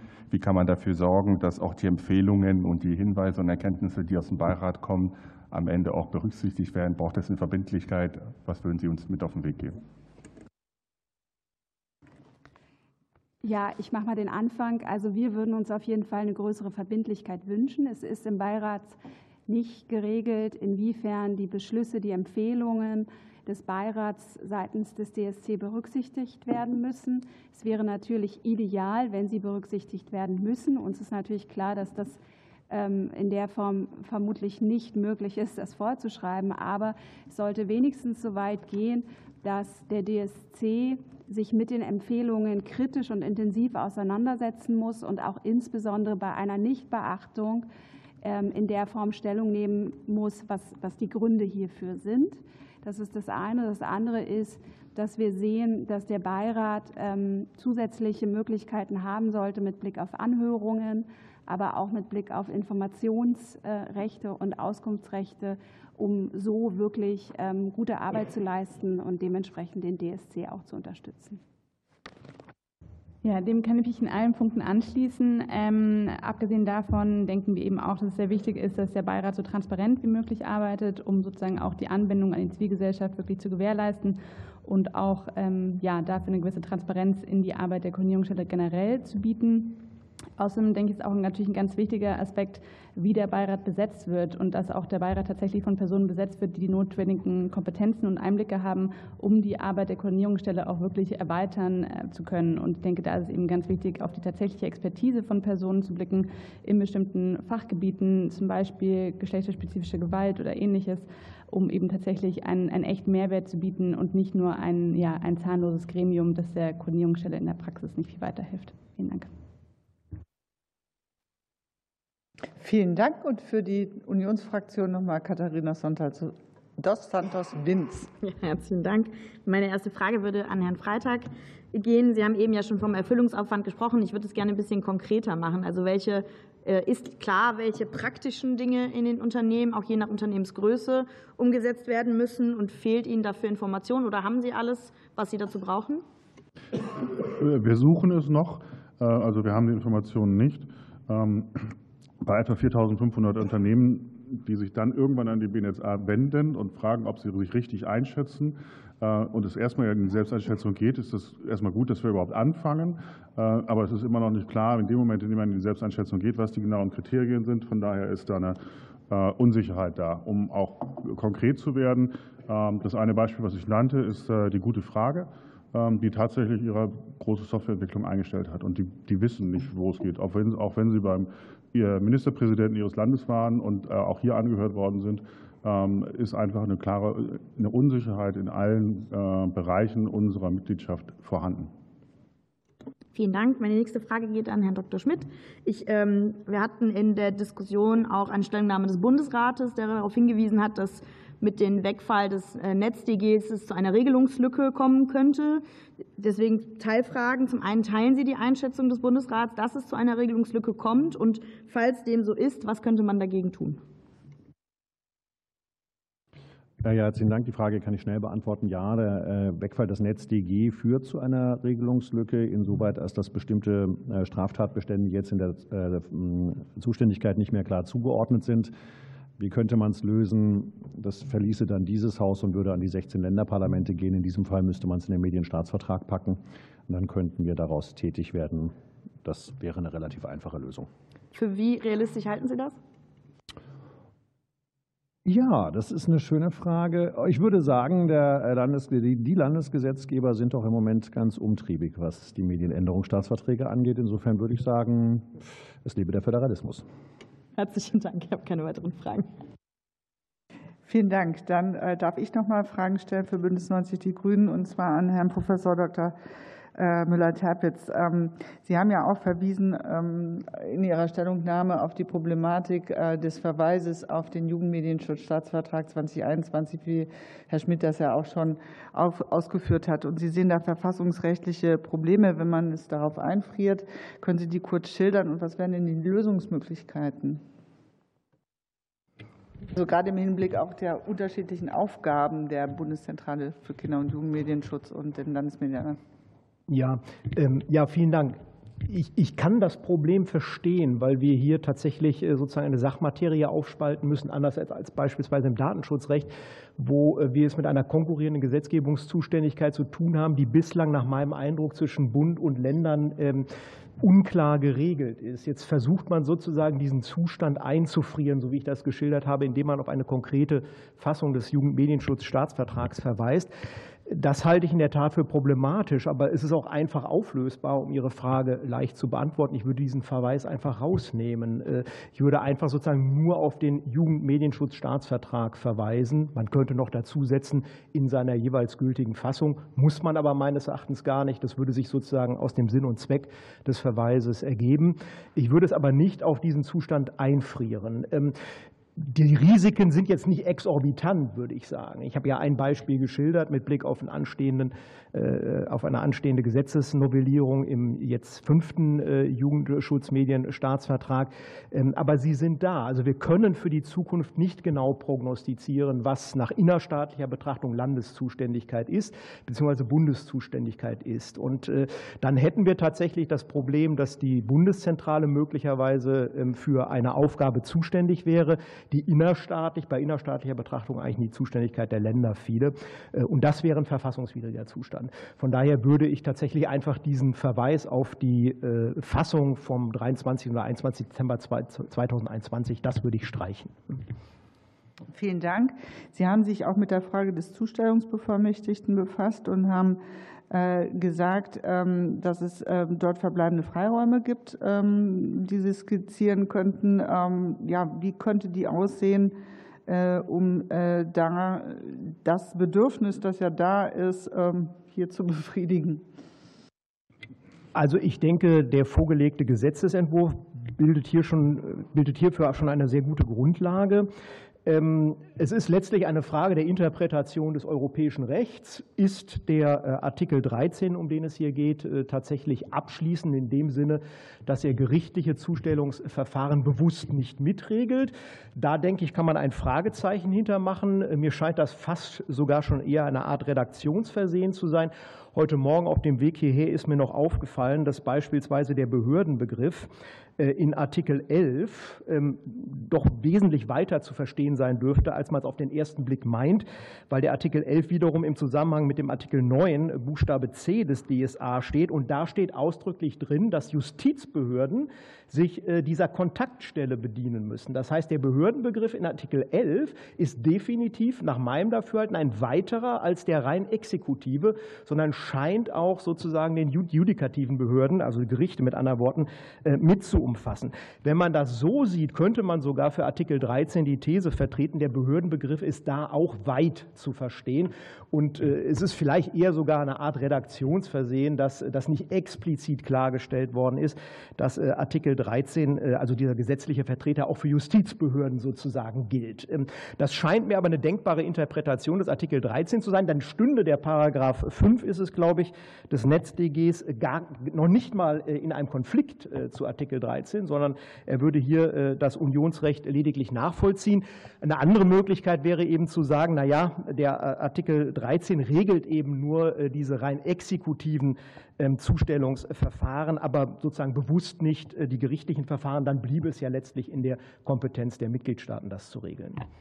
Und noch eine Frage ganz kurz. Ähm, Sie gehen in der Stellungnahme auf die Stelle zur Durchsetzung von Kinderrechten ein nach 12 Absatz 2. Ähm, und ähm, sagen, es sei aber ungeklärt, ähm, wie die Stelle vor politisch motivierten Druck geschützt werden kann und wie das Verhältnis zur Leitung der Bundeszentrale für Kinder- und Jugendschutz aussieht. Welche Lösungsmöglichkeiten sehen Sie denn dafür? Das ist jetzt natürlich eine schwierige Frage. Da könnte man natürlich äh, an eine ähnliche Konstruktion wie letztlich bei dem äh, Leiter oder der Leiterin der KDD denken, dass es beispielsweise eine Beamtin, ein Beamter sein muss, der dann mit der entsprechenden Unabhängigkeit ausgestattet ist, der für eine bestimmte Amtszeit in ein befristetes Beamtenverhältnis gerufen wird. Ähm, an so eine Regelung könnte man denken, aber es gibt mit Sicherheit auch andere Möglichkeiten. Man kann ja auch mal sozusagen ins Bundesnetzagenturgesetz hineinschauen. Da gibt es ja auch Ausgestaltungsbeispiele. Vielen Dank. Und in der zweiten Runde auch nochmal Maximilian Morthaus für die FDP. Vielen Dank, Frau Vorsitzende. Äh, Frau Demel, wie bewerten Sie eigentlich die Auswirkungen des Gesetzes im Vergleich zum NetzDG? Es wurde ja an vielen Stellen hier dargestellt, dass das NetzDG Pionierarbeit äh, gewesen sei und vieles andere. Äh, wie bewerten Sie das mit Auswirkungen auf Wirtschaft und Gesellschaft? Also ich glaube, es, ähm, der große Vorteil, den wir ja jetzt haben, ist, dass wir eine europaweite Regelung haben und eben keine nationalstaatliche. Ähm, das, und ich glaube, in diesem Zusammenhang muss man es einfach auch sehen. Und wir haben, ähm, und das finde ich, ist äh, durchaus gelungen, ein abgestuftes System über den DSA ähm, etabliert, ähm, der jetzt auch äh, die, direkte Zuständigkeit in der EU für die ganz großen Plattformen regelt. Das gibt den gibt uns national, glaube ich, auch noch mal Kapazitäten, insgesamt in, auch noch mal in der Fläche tätig zu sein. Ähm, insofern, äh, man muss es jetzt abwarten, wie es, wie, wie es sich in der Umsetzung zeigt. Aber im Grundsatz finden wir, haben wir immer gesagt, wir wollen eine europäische Regelung und keine ähm, nationalstaatliche Einzelregelung. Insofern äh, finden wir es positiv. Wunderbar, vielen Dank. Dann noch zum Abschluss, wie bewerten Sie eigentlich die Zusammensetzung des Beirats? Da wurde jetzt viel darüber gesprochen. Was ist aus wirtschaftlicher Sicht Ihre Bewertung? Also für uns war es wichtig, dass äh, diejenigen, die ähm, hier reguliert werden und die, und die Vorgaben umsetzen müssen, auch äh, gehört werden. Ich glaube, man hat jetzt äh, einen ganz guten, eine ganz gute Zusammensetzung gefunden, indem man sagt, okay, die Wirtschaft ist über entsprechende Verbände vertreten ähm, und wird gehört, wie die unterschiedlichen sonstigen betroffenen Interessensgruppen ähm, auch. Und ähm, insofern sind wir sehr froh, dass, ähm, dass äh, das auch berücksichtigt wurde bei der Konzeption des Beirats. Wie man jetzt im Einzelnen, ich denke auch, es äh, wird darauf ankommen, dass der Beirat gut zusammenarbeitet äh, mit, mit der BNetzA ähm, und äh, sicherlich ist es auch wünschenswert, dass, wir, dass es transparent, äh, äh, transparent sein wird, was, was die Ergebnisse der Überlegungen des, des Beirats sind und dass das auch wirklich Einfluss findet in die, ähm, in die Befassung mit der, mit der Aufsicht. Vielen Dank. Ganz herzlichen Dank und nochmal die Abgeordnete von Storch für die AfD-Fraktion. Ja, vielen Dank, Frau Vorsitzende. Ähm, ich richte meine Frage an Herrn Freitag und beziehe mich auf das, was Sie zu Frage 9 in Ihrem Eingangsstatement oder auf die eingereichten Fragen gesagt haben. Ähm, Sie haben gesagt, das gesamte System, über das wir hier reden, ähm, fußt auf der Aufforderung an die Plattform, relativ frei zu entscheiden, was für Inhalte sie löschen sollen. Und diese Grundsatzentscheidung sei eine politische Entscheidung, die Sie nicht weiter kommentieren wollen. Und ähm, ich würde Sie bitten, dies an dieser Stelle zu tun. Ich gebe Ihnen die Gelegenheit dazu. Ähm, ich habe nämlich den Eindruck, dass wenn jemand draußen am Bildschirm diese Debatte verfolgt hat, möglicherweise inzwischen eingeschlafen ist, ähm, weil er gar nicht mitbekommt, worum es hier im Kern und im Inhalt eigentlich geht. Wir verlieren uns in tausend verschiedenen Details, aber den Grund das Grundproblem haben Sie in meinen Augen hier angedeutet. Es gibt eine politische Entscheidung, die es den Plattformen möglich macht, ziemlich frei zu entscheiden, was sie zukünftig löschen wollen und was nicht. Und ich würde Sie bitten, vielleicht noch mal das zu sagen, was Sie hier nicht geschrieben haben. Ganz herzlichen Dank für die Frage. Ähm, ich habe der Antwort, die wir gegeben haben, nichts zuzufügen.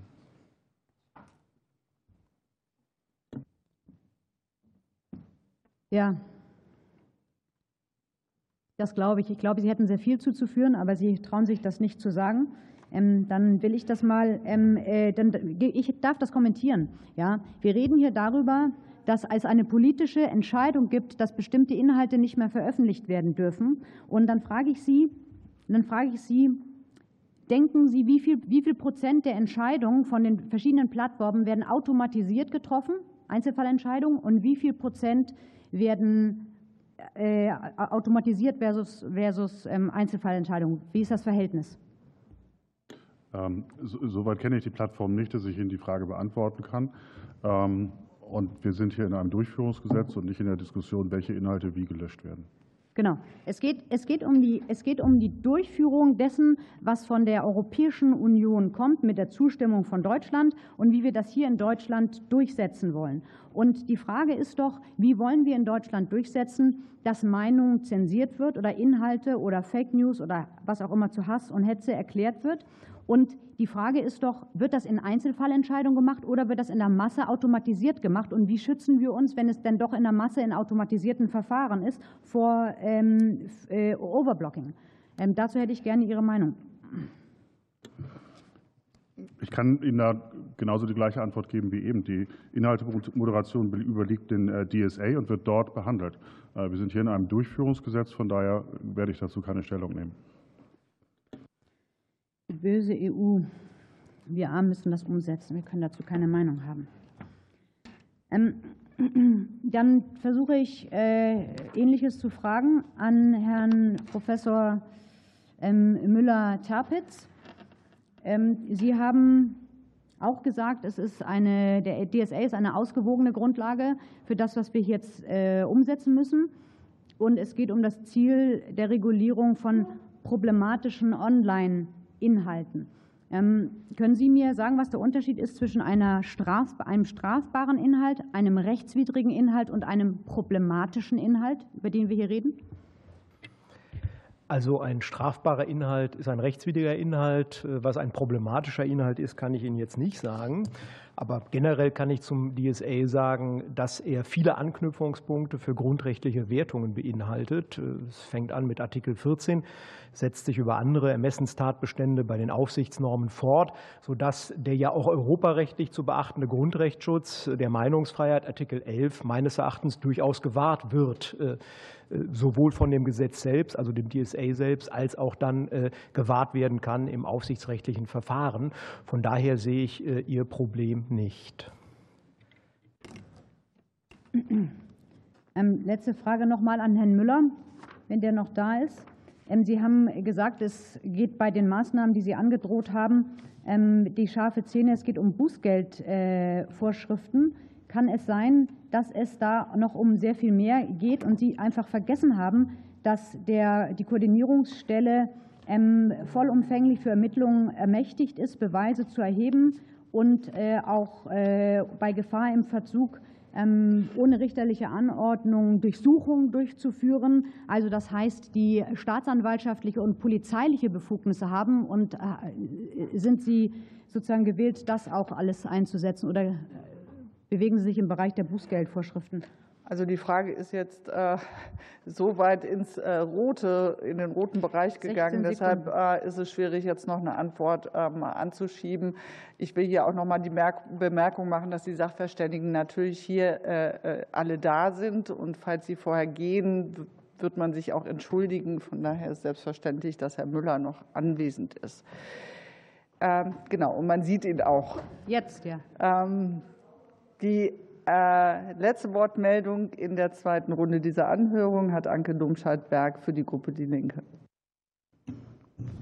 Ja, ich muss sagen, ich wundere mich eigentlich nicht, dass es der AfD nicht gelungen ist, einen Sachverständigen selber zu benennen. Aber so viel mal vorneweg. Ähm, ich hätte eine Frage nochmal an Sachverständigen Spielkampf von Algorithm Watch. Sie haben in, Ihrer, in Ihrem Einführungsstatement äh, davon gesprochen, dass ein Forschungsetat vom bisher geplanten 300.000 Euro nicht ausreicht und das auch in diesem Jahr schon aufgestockt werden sollte. Warum halten Sie das für wichtig und ähm, was kann und sollte Forschung eigentlich leisten können? Und warum kommt es darauf an, dass schon im ersten Jahr des DSA hier in Deutschland mehr Forschungsgelder haben? Ich möchte das gerne mit einem Beispiel illustrieren. Wir haben im vergangenen Herbst eine Untersuchung gemacht zu Bing Chat, das heißt jetzt Copilot. Und das ist ein System, das inzwischen von Microsoft in der Suchmaschine Bing angeboten wird. Das beruht auf der KI, hinter, die auch hinter ChatGPT steht. Und man kann sich dort sozusagen ähm, alltagssprachliche, ähm, also man kann alltagssprachliche Fragen eingeben und bekommt dann alltagssprachlich formulierte Antworten, die also nicht einfach nur Links auf irgendwelche Webseiten sind, sondern man kann da dann zum Beispiel fragen, äh, wie steht es denn eigentlich mit den Umfrageergebnissen für die Wahl in Hessen und wer ist der, Spitzen, der Spitzenkandidat für ähm, die äh, CSU bei der Bayernwahl und dergleichen mehr. Und wir haben da feststellen müssen, dass 30 Prozent der Antworten, die diese, dieses System ausspuckt, entweder falsch oder zumindest missverständlich sind. Das heißt, das ist also systematisch falsch. Und äh, jetzt ähm, haben wir so eine Untersuchung mit dem neuen System Gemini von Google noch nicht gemacht, aber ich war nun zufälligerweise vorgestern zu einer Podiumsdiskussion eingeladen mit Anna Christmann und da habe ich eine vergleichbare Frage, die wir im letzten Herbst Bing gestellt haben, habe ich auch mal Gemini gestellt, nämlich ob mir das System mal beschreiben kann, äh, wie es denn mit diesen Korruptionsvorwürfen gegen Anna Christmann aussieht und plopp bekommt man also eine, eine lange Liste von sehr detaillierten Angaben dazu, äh, dass Durchsuchungen stattgefunden haben, dass sie in Untersuchungshaft sitzt, dass sie ihr Amt niedergelegt hat und dergleichen mehr. Das habe ich natürlich auch sofort dokumentiert.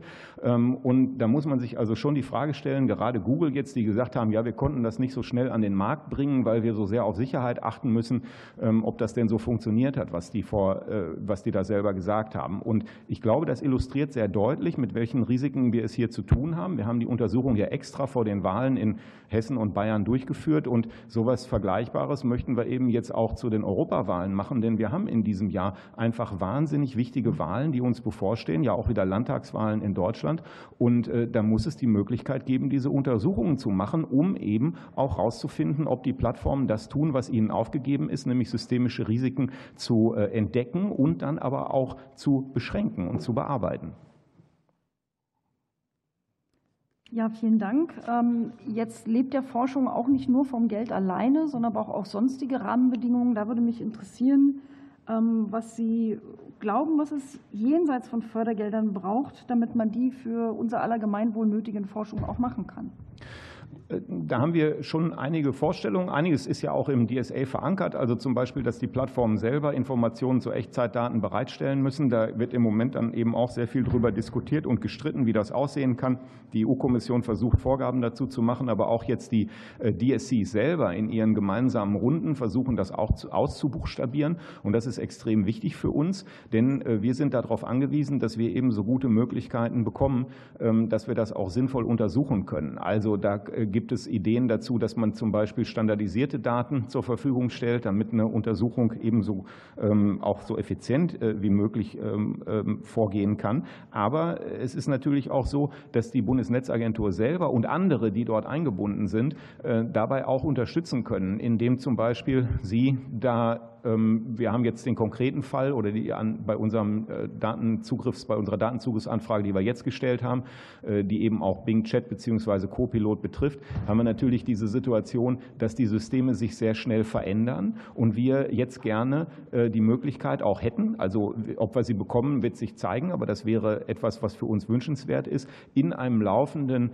ähm, Datenzugangsverfahren auch die ähm, Fragen, die wir haben, anpassen zu können, je nachdem, was die Anbieter für Antworten geben, statt zum Beispiel jedes Mal wieder formal ähm, einen neuen äh, Data Access Request stellen zu müssen. Denn äh, es gibt sowieso schon äh, Informationsasymmetrien und die werden natürlich verstärkt dadurch, dass die Plattformen sich schnell wandeln. Und da müssen dann eben auch die Behörden und die Zivilgesellschaft darauf reagieren können. Und wir hoffen da sehr, dass es ein, eine gemeinsames, ein gemeinsames Vorgehen dort geben kann. Ganz herzlichen Dank.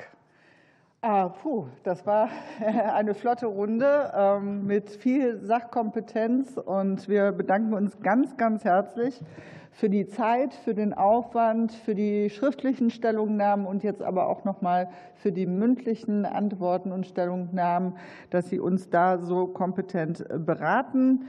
Und äh, ich danke allen anderen, die auch hier beigewohnt haben, sowohl im Saal als auch virtuell für das äh, gezeigte Interesse. Und diesmal hat alles super mit dem Stream geklappt. Ich habe jedenfalls keine Problemanzeige gehabt.